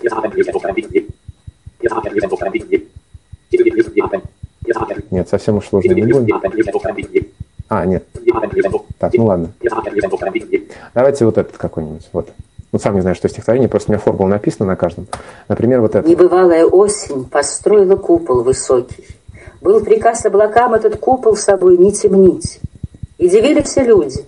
Проходят сентябрьские сроки, а куда провалились студеные влажные дни?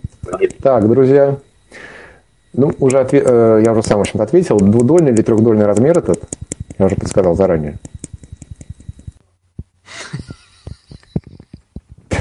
Ну, трехдольный Я- вроде бы, да? Трехдольный, да. А, сейчас. И с облак... Небывалая осень построила купол высокий. Вот. Вот кто готов просчитать на 2 или на 3? Вот просчитайте кто-нибудь. Тут из-за такта.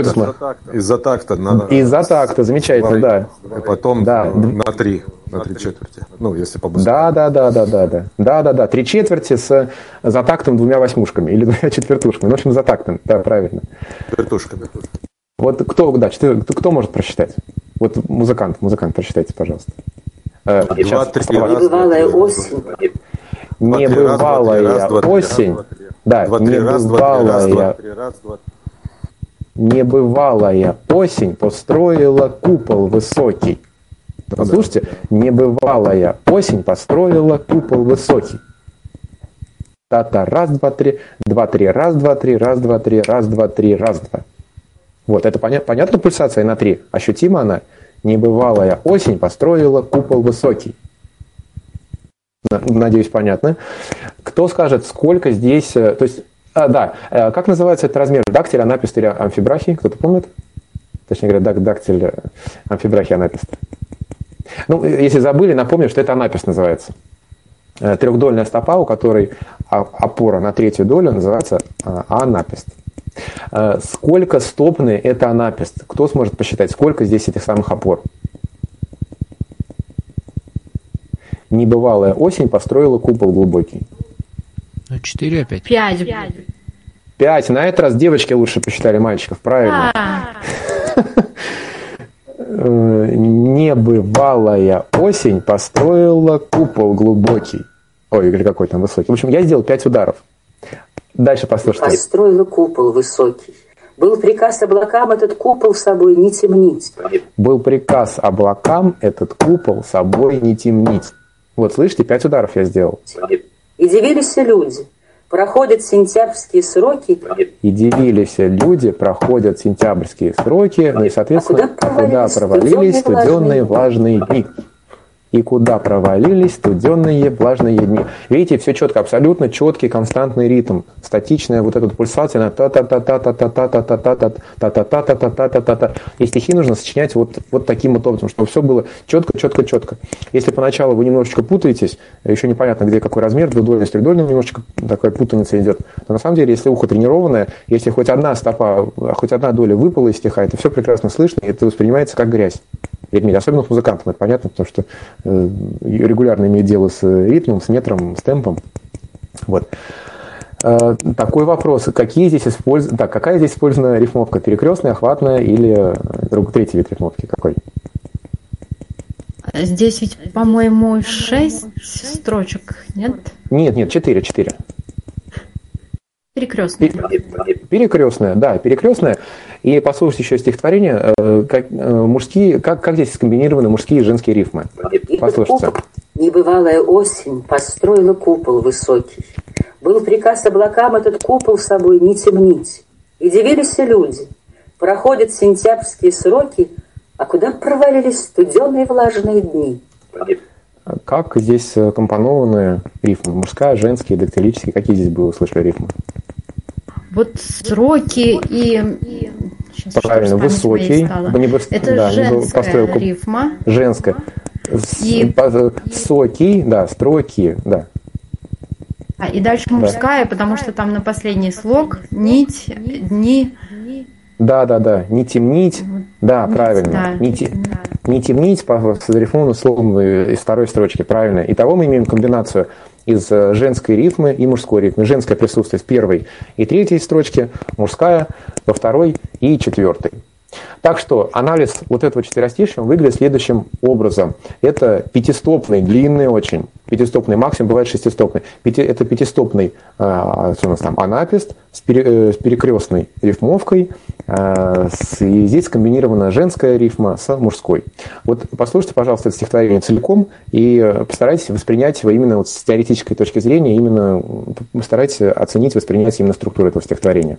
Послушайте. И облакам небывалая осень построила купол высокий. Был приказ облакам этот купол собой не темнить. И дивились люди. Проходят сентябрьские сроки, а куда провалились студеные влажные дни?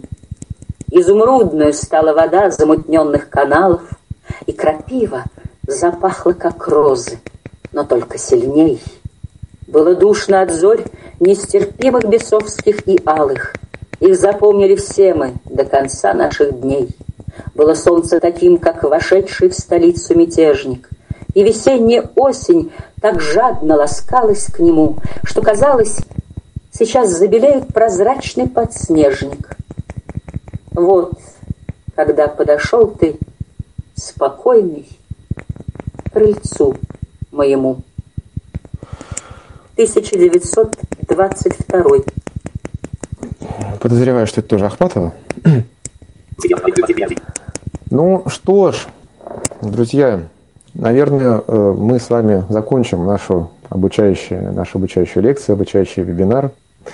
Э, мы с вами, я считаю, вполне неплохо уже под конец научились э, разбираться, анализировать. Все-таки двудольные и трехдольные размеры стали понятней. Как они называются, их запомнить, это, в общем-то, так дело наживное, дело техники. Но в целом очень-очень желательно знать и помнить о тех принципах, которые мы с вами говорили. И как вот Ахматова сейчас в последнем стихотворении, если что-то мы задаем, если у нас пятидольный, э, пятистопный э, анапист с определенной рифмовкой, то нужно его поддерживать все четверостишие, ни в коем случае не сбиваясь на какие-то э, ну, на какие-то моменты, которые будут ломать рифмовку, структуру и ритм всего стихотворения. Меня слышно? А, да. Слышно? Да. Ну, тогда спасибо да. вам за внимание. Есть, есть какие-то вопросы еще, пока мы не попрощались? А можно есть вопрос? Предложение. Да, есть предложения, вопросы. Сначала. Давайте вопрос. Вопрос или предложение? Кто первый? Вопрос, вопрос. Смотрите, а как, как вот называется такая вещь, бывает, знаете, в стихе, когда если по-нормальному, по-человеческому прочитать фразы, то стихотворения не будет. А если ее, но, но если ее по ритму стиха разложить, то получится стих э, с рифмой и все, но как бы получ, ну, не, по, не по-человечески будет звучать. Как бы, ну, например, вот такое. Ничего не надо, даже счастье, быть любимым мне, надо даже теплого участия, яблони в окне. Вот тут второй не надо порвалось, да? Счастье быть любимым порвалось, но зато стих. А если прочитать по-человечески, ничего не надо, даже счастье быть любимым. Не надо даже теплого участия, яблони в окне. Но это тогда не стих.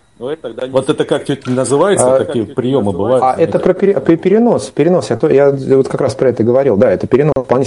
Мысль, она абсолютно не должна обрываться там, где обрывается строчка, тем более в, на, в начале, э, тем более первая строчка или вторая или третья, вообще даже не важно. А, вполне себе мысль может течь вообще без всяких э, препятствий, и завершение мысли, не, ну, в принципе, оно не должно быть связано с завершением строчки, даже завершением э, четверостишия. Если она а, как, вот, а, как, а как тогда читать вслух их предпочтительнее, чтобы смысл был больше по человеку, но тогда ну, стих смысл, как бы нарушается, конечно. или ритм просто держать, но тогда как бы немножко кривовато будет по, по слуху. Лучше, лучше читать, как, конечно же, как ближе для восприятия именно психики нашей. И сама, сама рифма – это такая штука, которая воспринимается исключительно на слух, а не на глаз.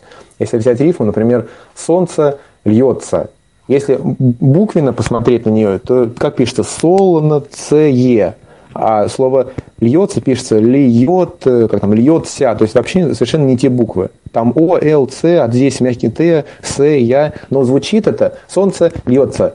Сон, нет, нет, солнца, вода льется. То есть звучит это вполне себе э, корректно, и это это вполне себе полноценная качественная рифма, несмотря на то, что пишется совершенно иначе. И точно так же при чтении стихов. Если психикой воспринимается чтение определенным образом, то нужно читать так, как э, проще для восприятия, а не так, как э, написано по строчкам. Мы даже сейчас читали, э, слушали стихотворение Ахматовой, и там как раз был, был перенос. И чтица прочитала его не в соответствии с разбитием стиха на строчке, а в соответствии с восприятием нашей психики. А авторы, наоборот, в основном читают, тот же Бродский, там, Рыжий, они, в основ... они читают в основном просто по стиху ритмуют. Ну, чаще. Ну, как, Там как читают сами авторы. так. Они просто хотят показать, наверное, красоту стиха, а тут они Понятно, уже со смыслом спасибо. разобрались. Но опять же, как читают сами поэты, как читает актер профессионально, это большая разница. Мне, например, конечно, гораздо больше нравится, как читают актеры. У меня А был сборник наоборот. 100 голосов, да? Ну, смотрите, опять же, дело вкуса. Ну, вас А, никто а не упрекнет, еще будет читать. момент. Да. А, как называется, бывает, знаете, весь стих такой нормально, все по ритму, все четко, безупречно, а последние две строчки раз в заключении, и мимо ритма так выходит специально. Ну вот смотрите, та самая онегинская строфа, она представляет собой четыре гладких, абсолютно нормальных четверостишья. Первое четверостишье, второе, третье и раз, две строчки. Вот эти две строчки, они подчеркивают общую строфу. По такому же принципу строятся, например, в частности, сонеты. Сонет это такая, это твердая форма, состоящая тоже из 14 строчек и построена тоже схожим образом. Первое четверостишье, второе четверостишье, третье четверостишье. Не так, правда, как у Пушкина, Евгения Онегина, но тоже четверостишие. И э, вот этот блок, он подчеркивается двумя строчечками. То есть это обычно, это вполне нормальный прием, это твердой, твердой формы даже считается, э, когда цикл из нескольких четверостишей, в частности из трех, подчеркивается двумя строчками. Пример я приводил с октавой. Э, Октава это тоже строфа, состоящая из 8, из 8 строчек, где э, риф- рифмовка идет по формуле А, Б, А, Б, А, Б, С, С. То есть две строчки последние, они подчеркивают вот то, что было предыдущие шесть строчек. То есть это вполне нормальная история.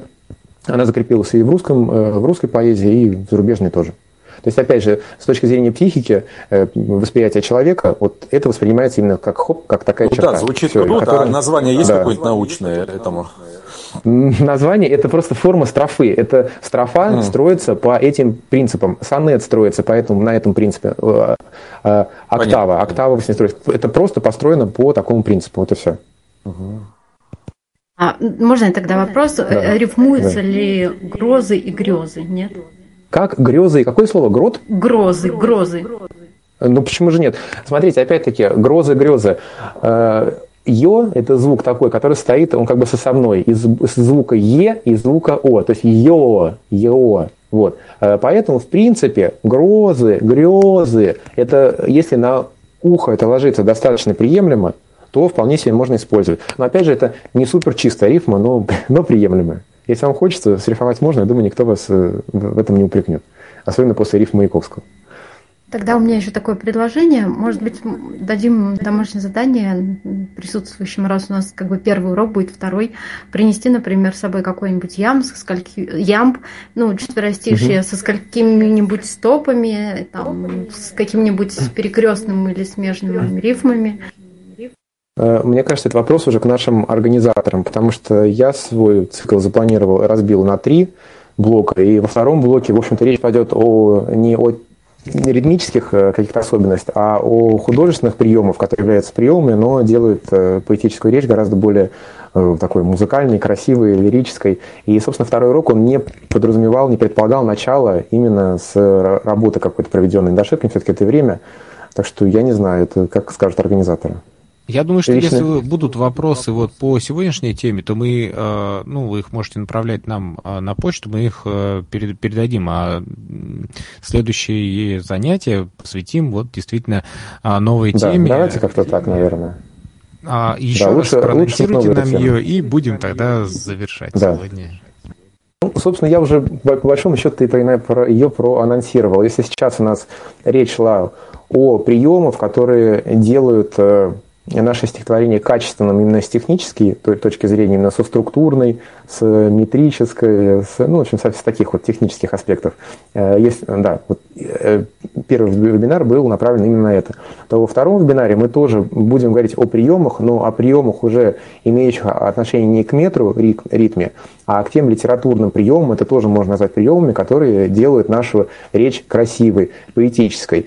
Э, Насколько, в общем-то, четко должно быть просчитано просчитаны технические моменты. Также, ну пусть не так же, может быть, но какое-то внимание обязательно нужно а, а, а- отвести и работе над так называемыми литературными тропами.